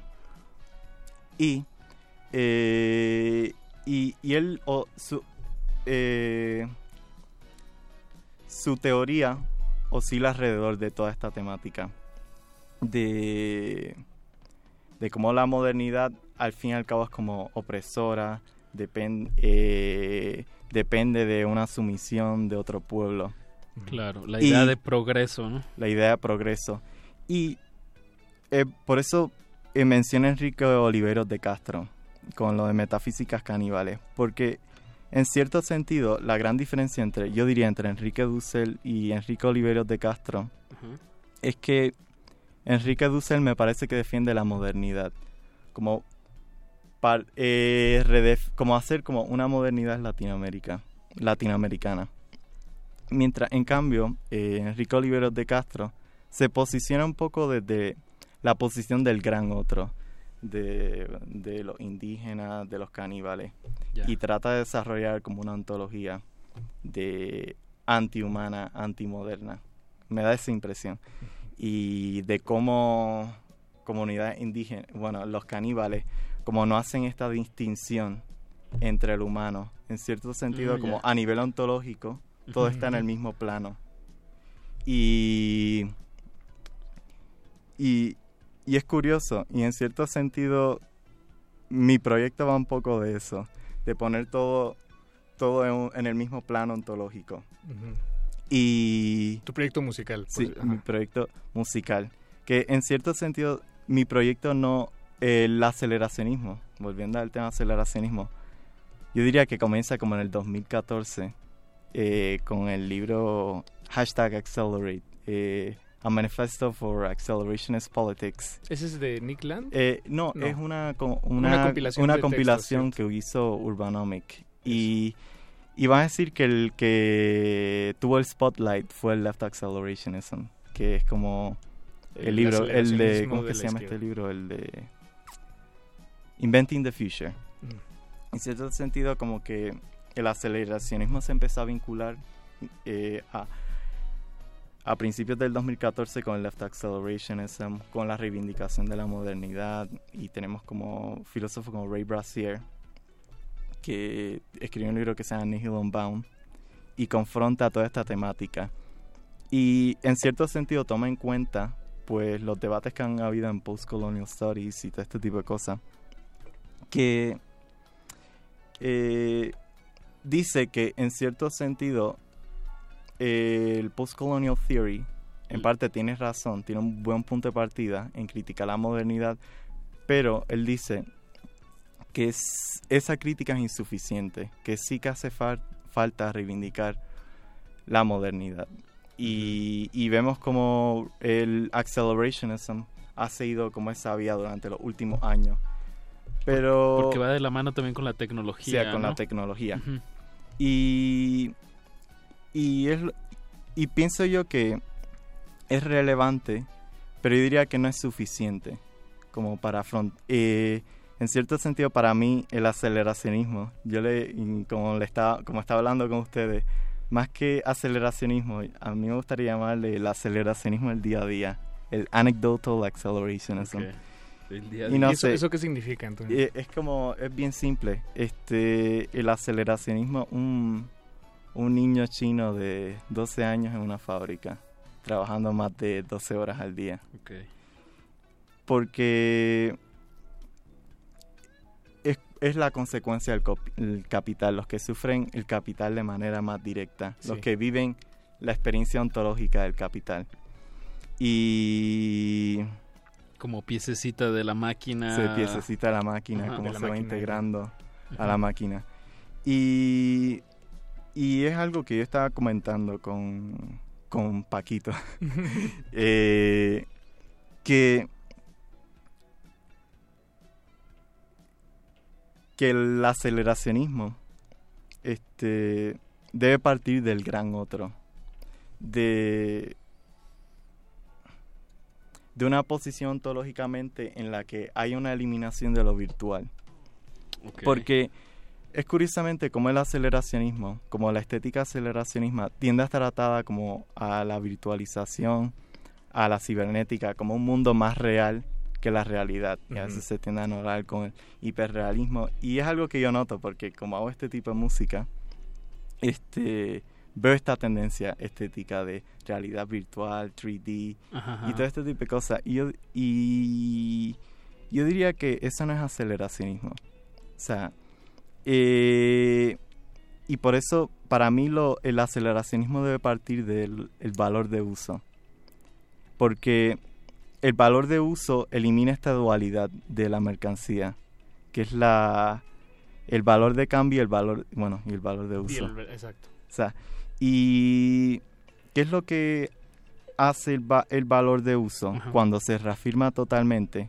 Que, por ejemplo, el que, eh, por ejemplo, la automatización, que es una manera en la que el capital se autorreafirma, eh, que no, que, es decir, no depende de una fuerza externa que, que le dé una garantía ontológica. Y este el valor de uso, al tú, al tú reafirmarlo, en la aceleración del capital lleva a, a un estrello en el valor de uso. Y por eso trato de vincular al aceleracionismo como un tipo de decelerationism. Porque el capital va a seguir acelerando y acelerando de que simplemente va a parar. Porque va a entrar a un plano ontológico completamente diferente. Que es lo que vemos con la automatización. Y por eso es bien relevante el, el debate de metafísicas caníbales, que es como que todo se pone en un plano ontológico. Y por eso me llama un poco, un montón la idea de Parche de, de pasado especulativo. Cierto sentido el aceleracionismo sobre un pasado. como que- un como una un cuál es la palabra Un, eh, cu- cuando añoras eh, que- remembranza no eh, híjole P- perdón Antonio Es no, como, bueno, es como una exageración del pasado. Ujú. Es como, es como, a decir, la ontología indígena o la ontología premoderna, como no, no ha tenido consecuencia en cierto sentido. Pero vamos a decir, ahora con la aceleración del capital se reafirma, como crea el la aceleración del capital crea como un régimen de condiciones en las que se llevan a cabo como esas consecuencias ontológicas. Y, y por eso, por eso Latinoamérica es como muy importante, como para hablar del aceleracionismo, porque es los que más tienen en la cabeza esta idea, este, de, de qué es la modernidad, este, Latinoamérica carece de modernidad, como que no se ha podido integrar completamente a Occidente. ¿Por qué no se ha podido con- integrar completamente a Occidente? Y yo pienso que todo sí la, a la cuestión de la modernidad. Por eso Latinoamérica y también otras partes del mundo tiene un privilegio y, y hay una necesidad. O sea, como el mundo necesita a Latinoamérica para poder confrontar al capital, Ok. como pensar el capital. Ok, pues eh, Antonio, ya, ya que nos pintaste un panorama general sobre tu, tu visión sobre el aceleracionismo y su relación con, con la cultura y la, la economía, el, el capitalismo, eh, algo que nos interesaba mucho en, en este espacio, digo, además de charlar contigo y tener este intercambio, pues era es, eh, ver qué relación tienen estas ideas con, con el mundo musical eh, que, que emana de, de, de- de tu saber. Pero escuchemos y luego Entonces, ajá, sería- platiquemos. creo que sería interesante ver eh, todo esto que nos platicas, a qué suena o a qué te suena a ti. Y regresando veamos eh, eso, qué, qué, qué relación existe. El proyecto se llama 1898 Music o 1989. 1898. 18 1998, perdón, sí, claro. 1898 Music. Eh, escuchemos un poco de esto y volvemos aquí a Cultivo de Ejercicios. Cultivo de Hercios. Thank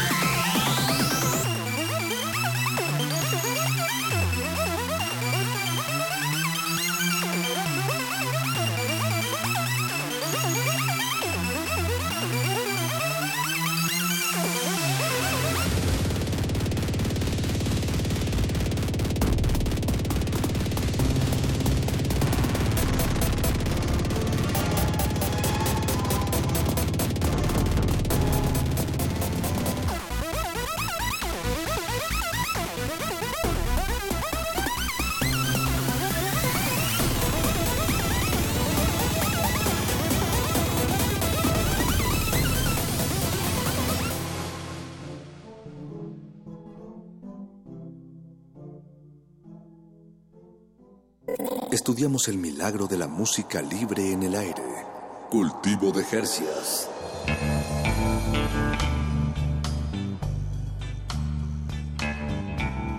Escuchamos 1898 Music, un proyecto de Antonio Vázquez, nuestro invitado de esta noche aquí en Cultivo de Ejercicios, filósofo interesado en el tema del aceleracionismo que estamos tratando de, de disecar, porque este es un tema que desde hace, ¿qué será? Tal vez un par de años eh, me, me enteré que era algo que existe y que se platica y que es una corriente eh, filosófica cultural, pero no he logrado resumirlo en, en un tweet, digamos, ¿qué, qué, qué es?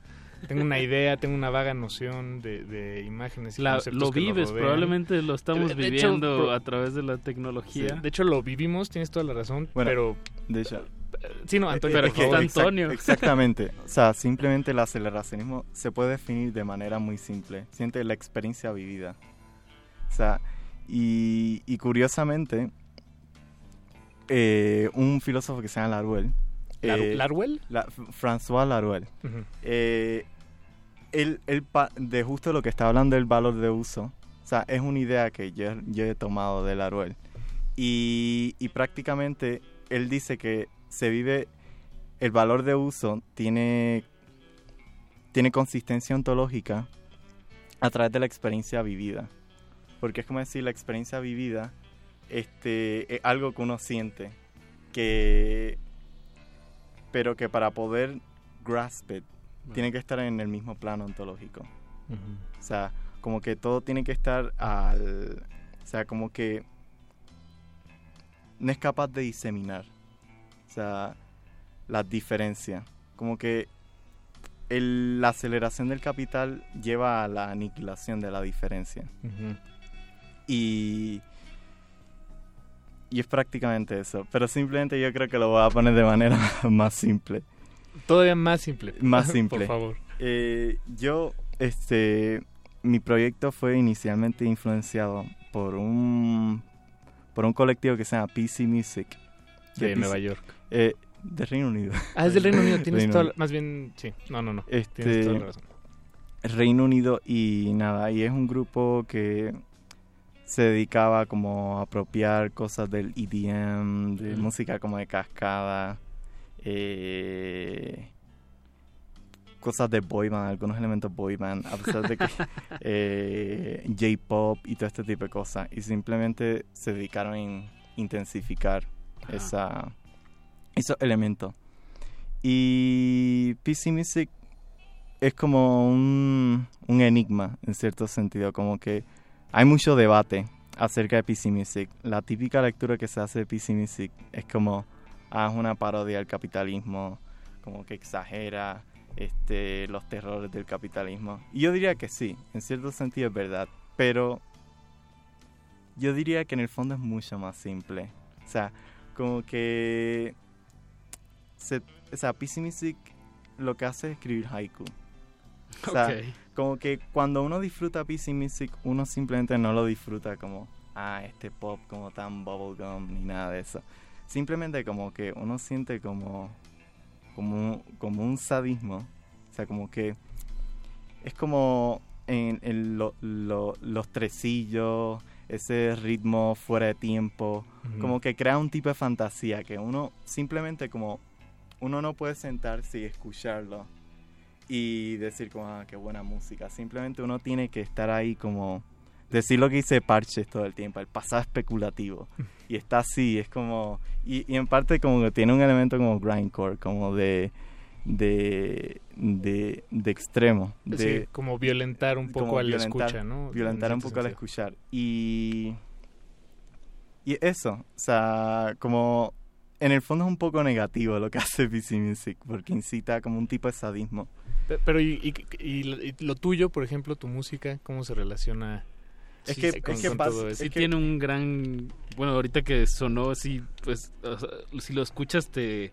Como dices, sí, es algo violento, pero está, está increíble, la verdad. Eh, felicidades. Sí, es, que, es que simplemente, es, es que exactamente, es que uno simplemente lo puede disfrutar de esa manera. Como que uno no puede, uno tiene que reconfigurar como su aparato cognitivo, uno simplemente tiene que en cierto sentido olvidar la filosofía, ir a la calle, simplemente El sentir, fenómeno. sentir el sadismo. o sea, como atar a, a, a tu pareja, no, no. Háganlo con consentimiento. Sí, sí, Con consentimiento. Pero, pero es eso. Y al final, después del sadismo, es como que todos nos damos la mano, como todos somos buenos amigos, todo vuelve a la normalidad. Y es lo que digo, como que yo tampoco, o sea, tampoco se puede simplificar como que el, el aceleracionismo, solo se puede vivir. Sí. O sea, Sí, solo sí, se puede vivir escuchando 18 fenomenológica. Eh, 1898 Music, uno puede escribiendo haiku. Por ejemplo, esta fecha del, que lleva el, el proyecto, que, que no sé con qué se relaciona, debe relacionarse con algún dato histórico. ¿Con qué va, Antonio? Sí, la- 1898. Bueno, no sé si ustedes saben, pero el año 1898 fue cuando eh, Estados Unidos, España cedió Puerto Rico a Estados Unidos. Ok. Y, y es lo que, lo que digo al tema que estaba hablando, como el aceleracionismo, uno de los mejores puntos de partida que puede tener es Latinoamérica. Y van a decir que a partir de la introducción del capital yankee, como que empieza la aceleración del capital, empieza una des- desterritorialización absoluta que, re- que, que reconfigura la sociedad puertorriqueña. Y, y es como vemos este crecimiento, mm, cómo Puerto Rico llegó a ser un país ultra pobre, los más pobres de Latinoamérica, y simplemente la liberalización del capital llevó a un crecimiento excesivo, pero que a la misma vez llevó a, a nuevos problemas. Y, y en cierto sentido como esa experiencia que uno vive el capital. Y es como, dice, he vivido como que esta experiencia del capital zombie, es como que puedo expresarla a través como de, de, de una intuición que tengo, a través de la música, que simplemente no se puede resumir como en un texto. Simplemente ahí, como the music speaks for itself. Como que simplemente es como es casi como un como una terapia, es como terapéutico, casi. ¿Hacerlo o escucharlo? O los Eh, ambas, dos? ambas. Ajá, exacto. Porque en cierto sentido es como lo que está y lo que estaba hablando con ustedes mientras estaban poniendo mi música, que yo diría, ah, me gustaría conversar por- con ustedes, pero en realidad me gusta escuchar mucho mi música. Claro, escuchémosla. Pero, pero, pero es eso, o sea, que simplemente como yo no me veo tanto como, ah, como un autor, simplemente como todo está en el mismo plano ontológico, como es casi como, como tú dices, fenomenológico. Ajá. Como que yo estoy ahí simplemente disfrutando de mi propia creación. Pues estamos, estamos todos disfrutando de eso, por lo, por lo que alcanzo a leer ahorita en, en redes sociales y del otro lado del cabina, de la cabina. Eh, Antonio, pues si, si te parece bien, violentémonos un poco más con tu música y regresamos a darnos las manos y seguir como, como si nada. Charlando hasta las 10 de la noche, no le cambie. Estamos con Antonio Vázquez de 1898. Music. Cultivo de hercios.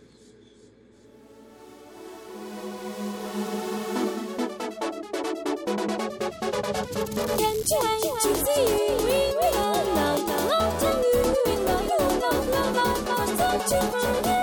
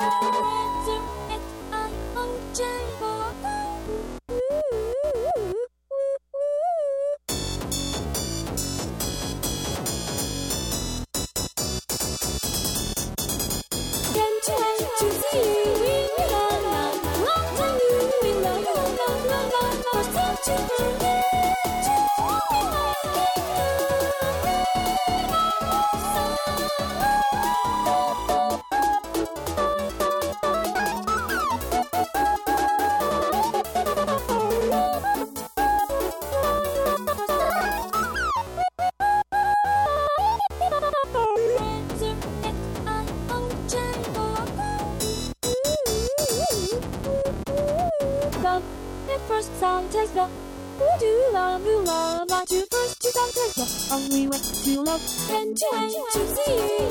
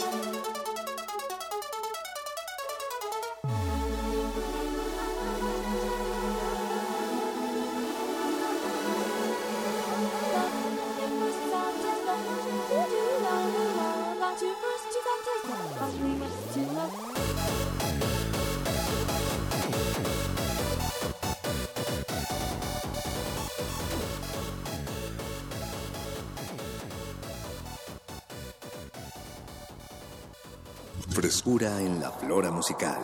Cultivo de Jercias.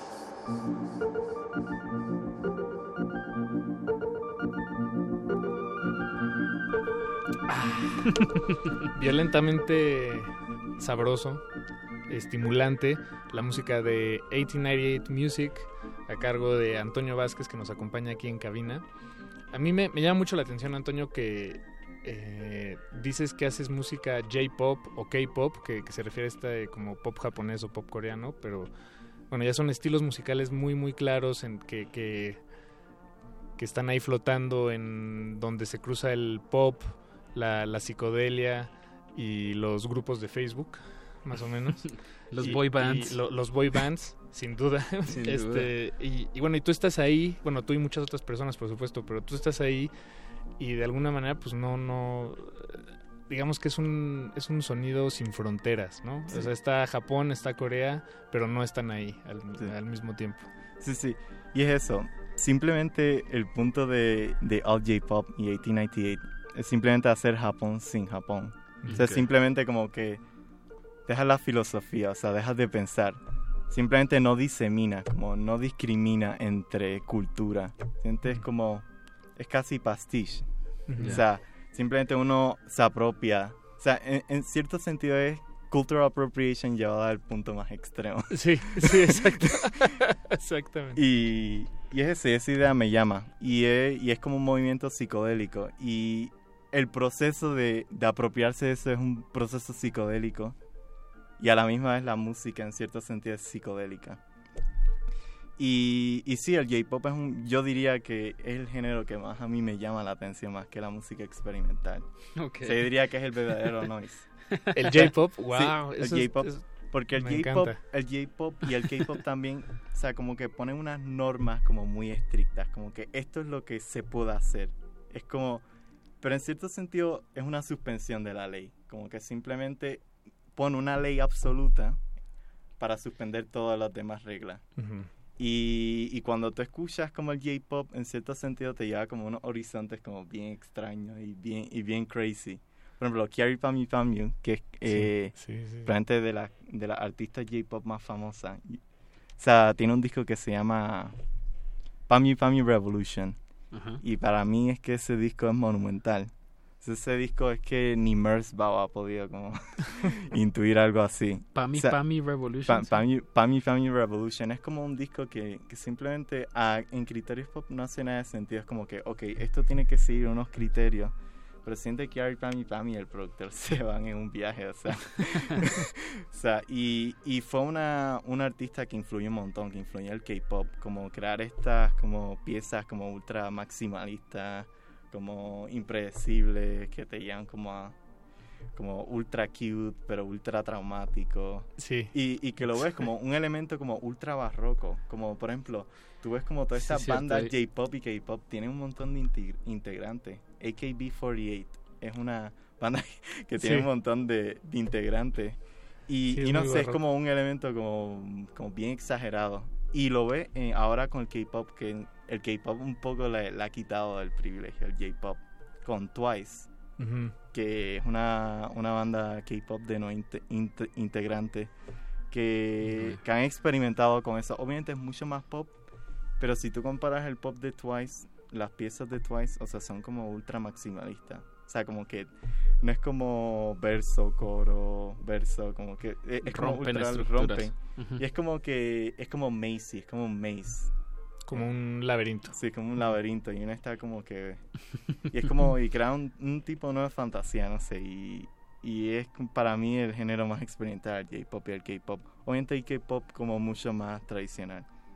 Y no sé, y ahora vuelvo a esto, como cuando alguien me... Yo estaba hablando con un conductor de Uber que me llevó y yo le estaba diciendo, él me pregunta, ah, ¿a qué te dedicas? Y yo, bueno, yo soy un productor de música. Y es como que, ah, ¿qué música tú haces? Y yo, yo hago música popular. Y Claro, como que música para el claro, pueblo. claro. Y, y a veces como, y bueno, el tipo me pregunta, por ejemplo, ¿y, y qué artista, eh, con, quién te comparas? Un perfecto ejemplo. Y yo digo, bueno, eh, Martin Garrix y Avicii. Y. y no sé, y por eso me llama la música popular, porque yo siento que el mercado de la música popular occidental como que vive un poco en una fantasía, como que en el fondo el pueblo no quiere la música que uno tiende a escuchar en la música occidental. Y por eso yo, en- eh, 1898 se pone un poco en el pueblo, como cualquiera me dirá, como que, ah, esto es muy loco. Pero en el fondo es lo que el pueblo quiere. O sea, y esta es la prueba del K-pop, la esencia del K-pop. Yo estaba ahí en el mercadillo y habían como como banderas de bandas K-pop y están como, Dios mío, pero... y, y sí, y sí, me interesa entrar en la música popular. Es un proyecto que estoy trabajando y estoy tra- colaborando con diferentes personas. Y recientemente me está llamando mucho la atención eh, música popular mexicana. Pues aquí anda. Es O sea, la primera vez que vienes a México, ¿verdad? Sí, y yo dije, uff, la verdad que México sería un buen lugar para, para este tipo de música. Porque la gente es muy abierta y, y es un país muy grande. Que, y un país que consume mucha música J-pop y K-pop. Ah, claro, claro, claro. Hay comunidades muy, muy grandes de eso. Y, en cierto, y también como uno integra el J-pop, K-pop y el EDM y, y el noise. O sea, en cierto sentido es como un proyecto que, con, que puede conectar con diferentes personas, con diferentes escenas. Pues Se nos Antonio, está acabando el tiempo. eh, pues si quieren escuchar más de- del proyecto, eh, solamente está en SoundCloud como 1900, No, 1898 Music. Así búsquenlo y hay muchos, muchos tracks. Eh, hoy eh, pues apenas hemos esc- escuchado algo que, que un mix que nos enviaste y todavía nos da la oportunidad de, de escuchar al algo final, más. Ajá. El final de, de este mix que hiciste para tu visita aquí a la Ciudad de México, Antonio. Muchísimas gracias por compartir tu música, tu conocimiento y eh, Sí. por venir aquí a la cabina. Eh, un placer haber estado aquí. Gracias, Antonio. Muchísimo gusto. Eh, escuchemos el final de esta de este material que preparó Antonio para nosotros esta noche aquí en Resistencia Modulada y no le cambien que después de esto habrá más música hasta las 11 de la noche. Muchísimas gracias a todo el equipo de producción y nos escuchamos el jueves, Apache. Eso, música maestros.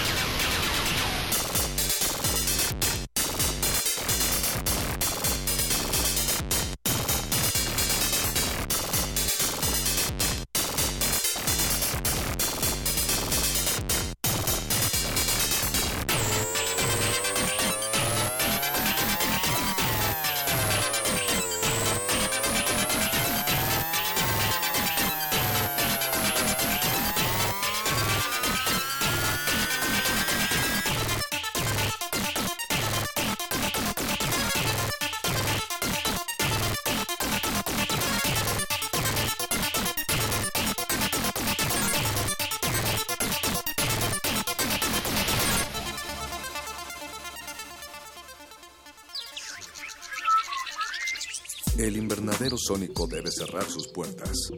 Un procedimiento de rutina. Respira. Vuelve. Cultivo de hercios.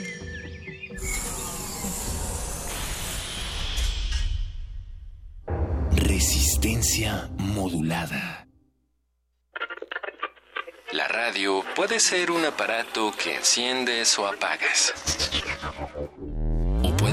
Una plataforma cultural enteramente a tu disposición. Tú escoges. Ahora ya puedes descargar la aplicación móvil oficial de Radio UNAM en tu celular. Programación en vivo en AM y FM. Acceso al podcast de nuestros programas. Notificaciones de los eventos en la sala Julián Carrillo.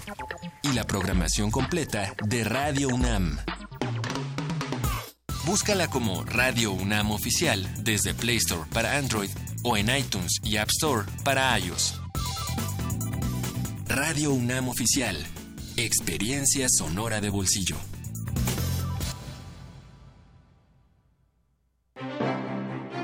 Plástico Daniel Lezama celebra sus 20 años de creación con la exposición Crisol, proyecto con el que busca domesticar procesos y energías vitales a través de la representación de un elenco de personajes de una familia de seres energéticos. La muestra se integra por alrededor de 25 piezas entre una nueva serie de pintura figurativa de formato monumental, obra gráfica y su primera producción de escultura en bronce. La exhibición Crisol puede visitarse en la galería Maía Contemporary, calle Colima número 159, Colonia Roma.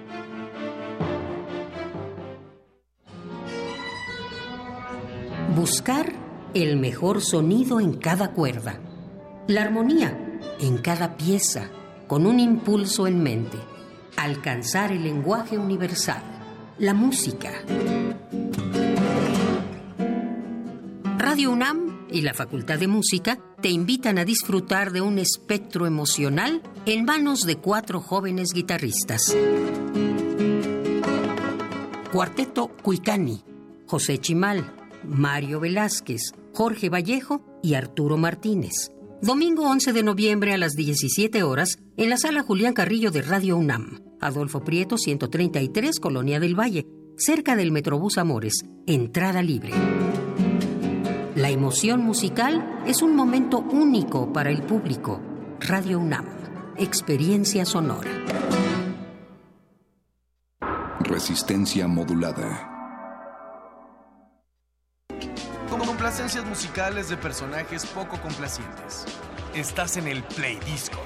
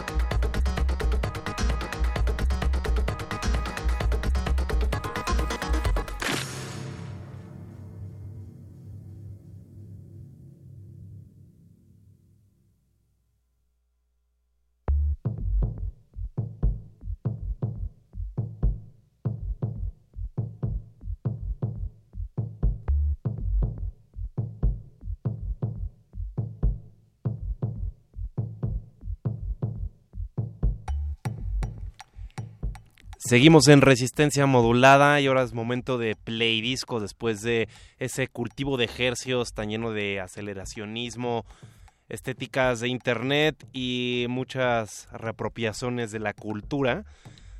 Vamos de cajón con un conjunto, un trío para ser específicos, que tiene distintos formatos, que tiene una relación muy bonita y significativa con la Ciudad de México, ya que cada año que han venido han mutado su presentación, su formato de presentación en vivo. Ellos son Brand Brauer Freak, un trío alemán que está basado en Berlín. Ellos empezaron sus actividades en el 2008. Su primer álbum fue lanzado en 2010 en el sello Studio K7, un sello que ha tenido eh, a artistas como Matthew Herbert y también ha albergado a personas que han hecho mixes como Gold Panda. Brown Powder Freak ha venido en tres ocasiones eh, gracias al festival Mutec en su edición de México, es decir, Mutec MX, la plataforma que se alberga aquí en México. Y lo bonito de Brown Powder Freak presentándose con Mutec MX es que en cada presentación que ha tenido, como les decía, cambia su formato. El primer año vinieron como trío, el segundo como ensamble, que de hecho tocaron ahí en el Teatro de la Ciudad con un, piano que era, este, digamos, no sé si la palabra es transparente, pero podías ver todas las piezas de esta herramienta, era muy, muy bonito ese piano. Y ahora en su tercera visita, que sucederá en noviembre, para ser específicos, me parece que es el sábado 25 de noviembre, si es que noviembre tiene un sábado 25, pero el penúltimo domingo de noviembre, por decirlo de esta manera. Y ahí van a tocar junto con la Orquesta Filarmónica Mexiquense. Es la primera vez que Brown Powder Freak trabaja en conjunto con una orquesta.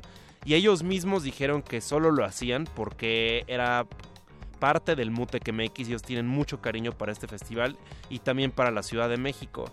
Este disco que vamos a estar escuchando hasta las 22.57 se llama You Make Me Real. Tú me haces real. Sería la traducción, sería la hispanización si es que lo queremos hacer de esa manera. Y la canción que ya está sonando ahorita es Bob, la cual tiene un videoclip muy muy divertido. Es un gran video este de Bob, una buena coordinación y también unos videos con mucho detalle. Me parece que el mismo Daniel Brandt está también ahí a cargo de los videos. Pero bueno, escuchemos de cajón completito este disco. Se quedan acompañados de la música. Si es que puede llegar a haber otra intervención que sinceramente lo dudo porque el disco está muy bueno hay que escucharlo en su plenitud. Les contaremos más detalle, pero por lo pronto me despido. Yo fui Betoques.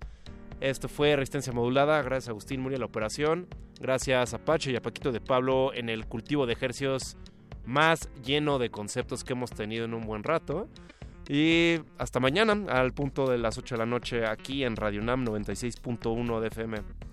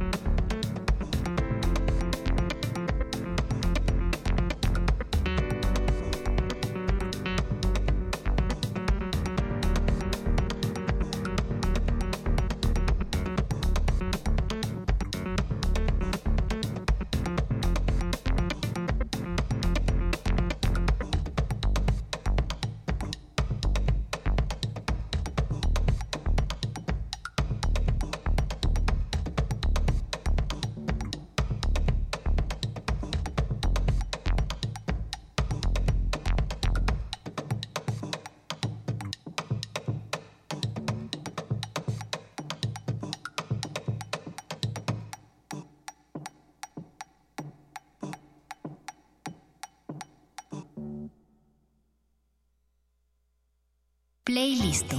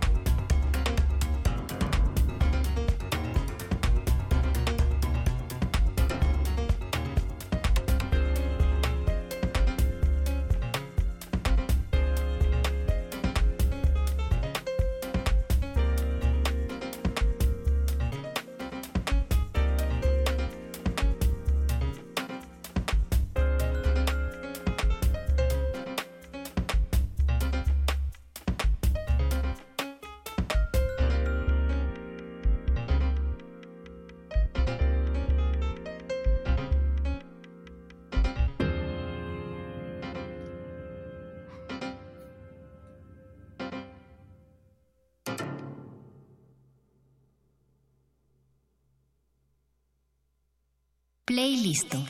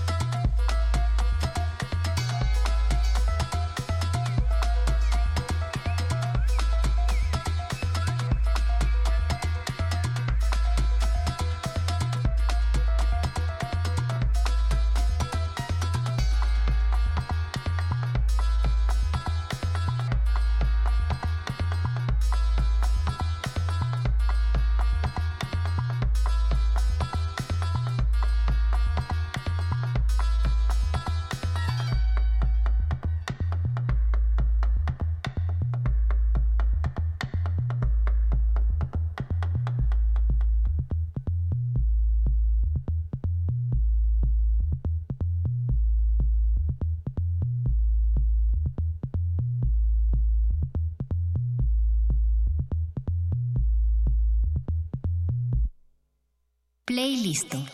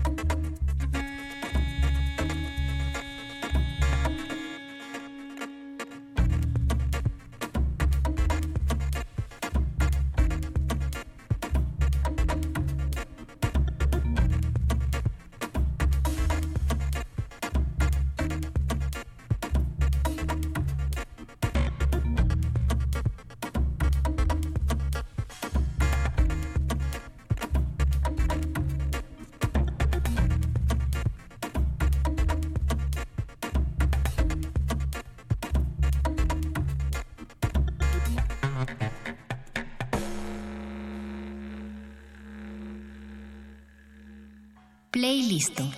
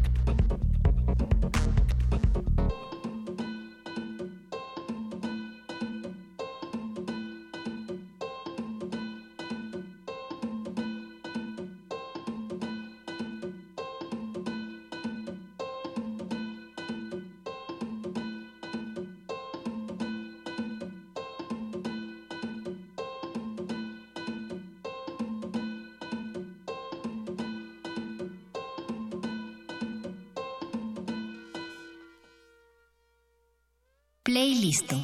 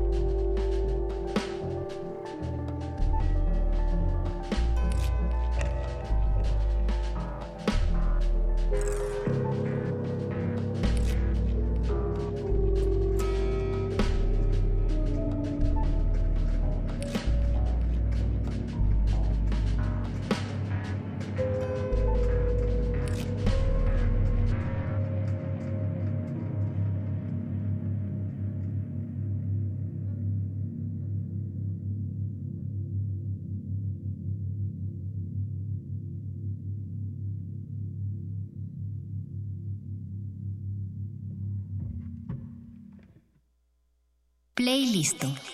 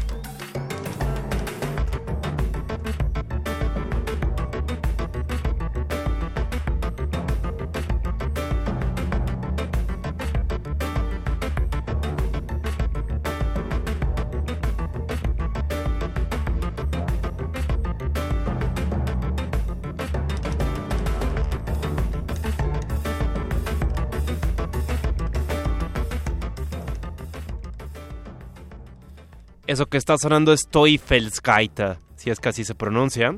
Es la última canción que viene en el formato físico de CD de You Make Me Real de Brown Bauder Freak, este trío alemán basado en Berlín, que en noviembre regresan por tercera ocasión a la Ciudad de México, en específico tercera vez con Mutec MX, que celebra sus 15 años y es quinceañera. Será a partir del 19 de noviembre hasta el 25 de noviembre. Queden atentos a sus redes, tanto a las nuestras, para más información. Con esa canción se acaba el disco. Con esa canción se acabará el play disco de esta noche. Pero todavía nos queda un poco más de tiempo, entonces vamos a rematar con unos pocos minutos de un track de Wolfgang Voigt. Él también se va a estar presentando en Mutec MX y él es uno de los fundadores de la distribuidora y monstruo conocido como Compact, que está basado en la ciudad de Colonia, en Alemania. Compact que ha editado un sinnúmero de artistas basados en la música electrónica y también hacen unos compilados llamados pop muy buenos. Es un tipo de, de ambient y también de música instrumental con muchas texturas. Es, es un buen paisaje para la noche. Con eso me despido. Eh, yo fui Betoques y gracias a Andrés, Andrés en la operación, Andrés Ramírez y gracias a Apache que está de vuelta después de una ausencia de salud. Pero aquí lo queremos, te extrañamos Apache y hasta mañana Resistencia. Suerte.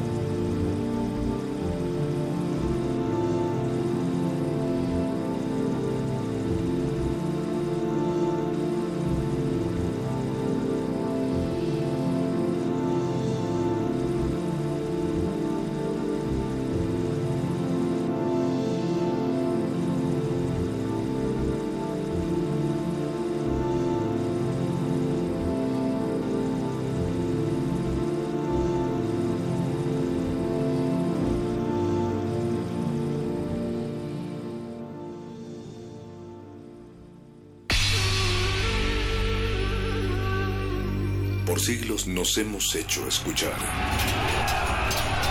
Nacimos como parte de esa inmensa mayoría. Hablar, Escuchar. debatir, proponer, cuestionar.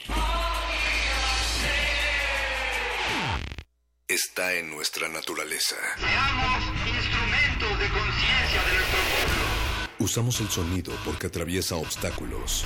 Muros, fronteras. Nosotros somos la resistencia.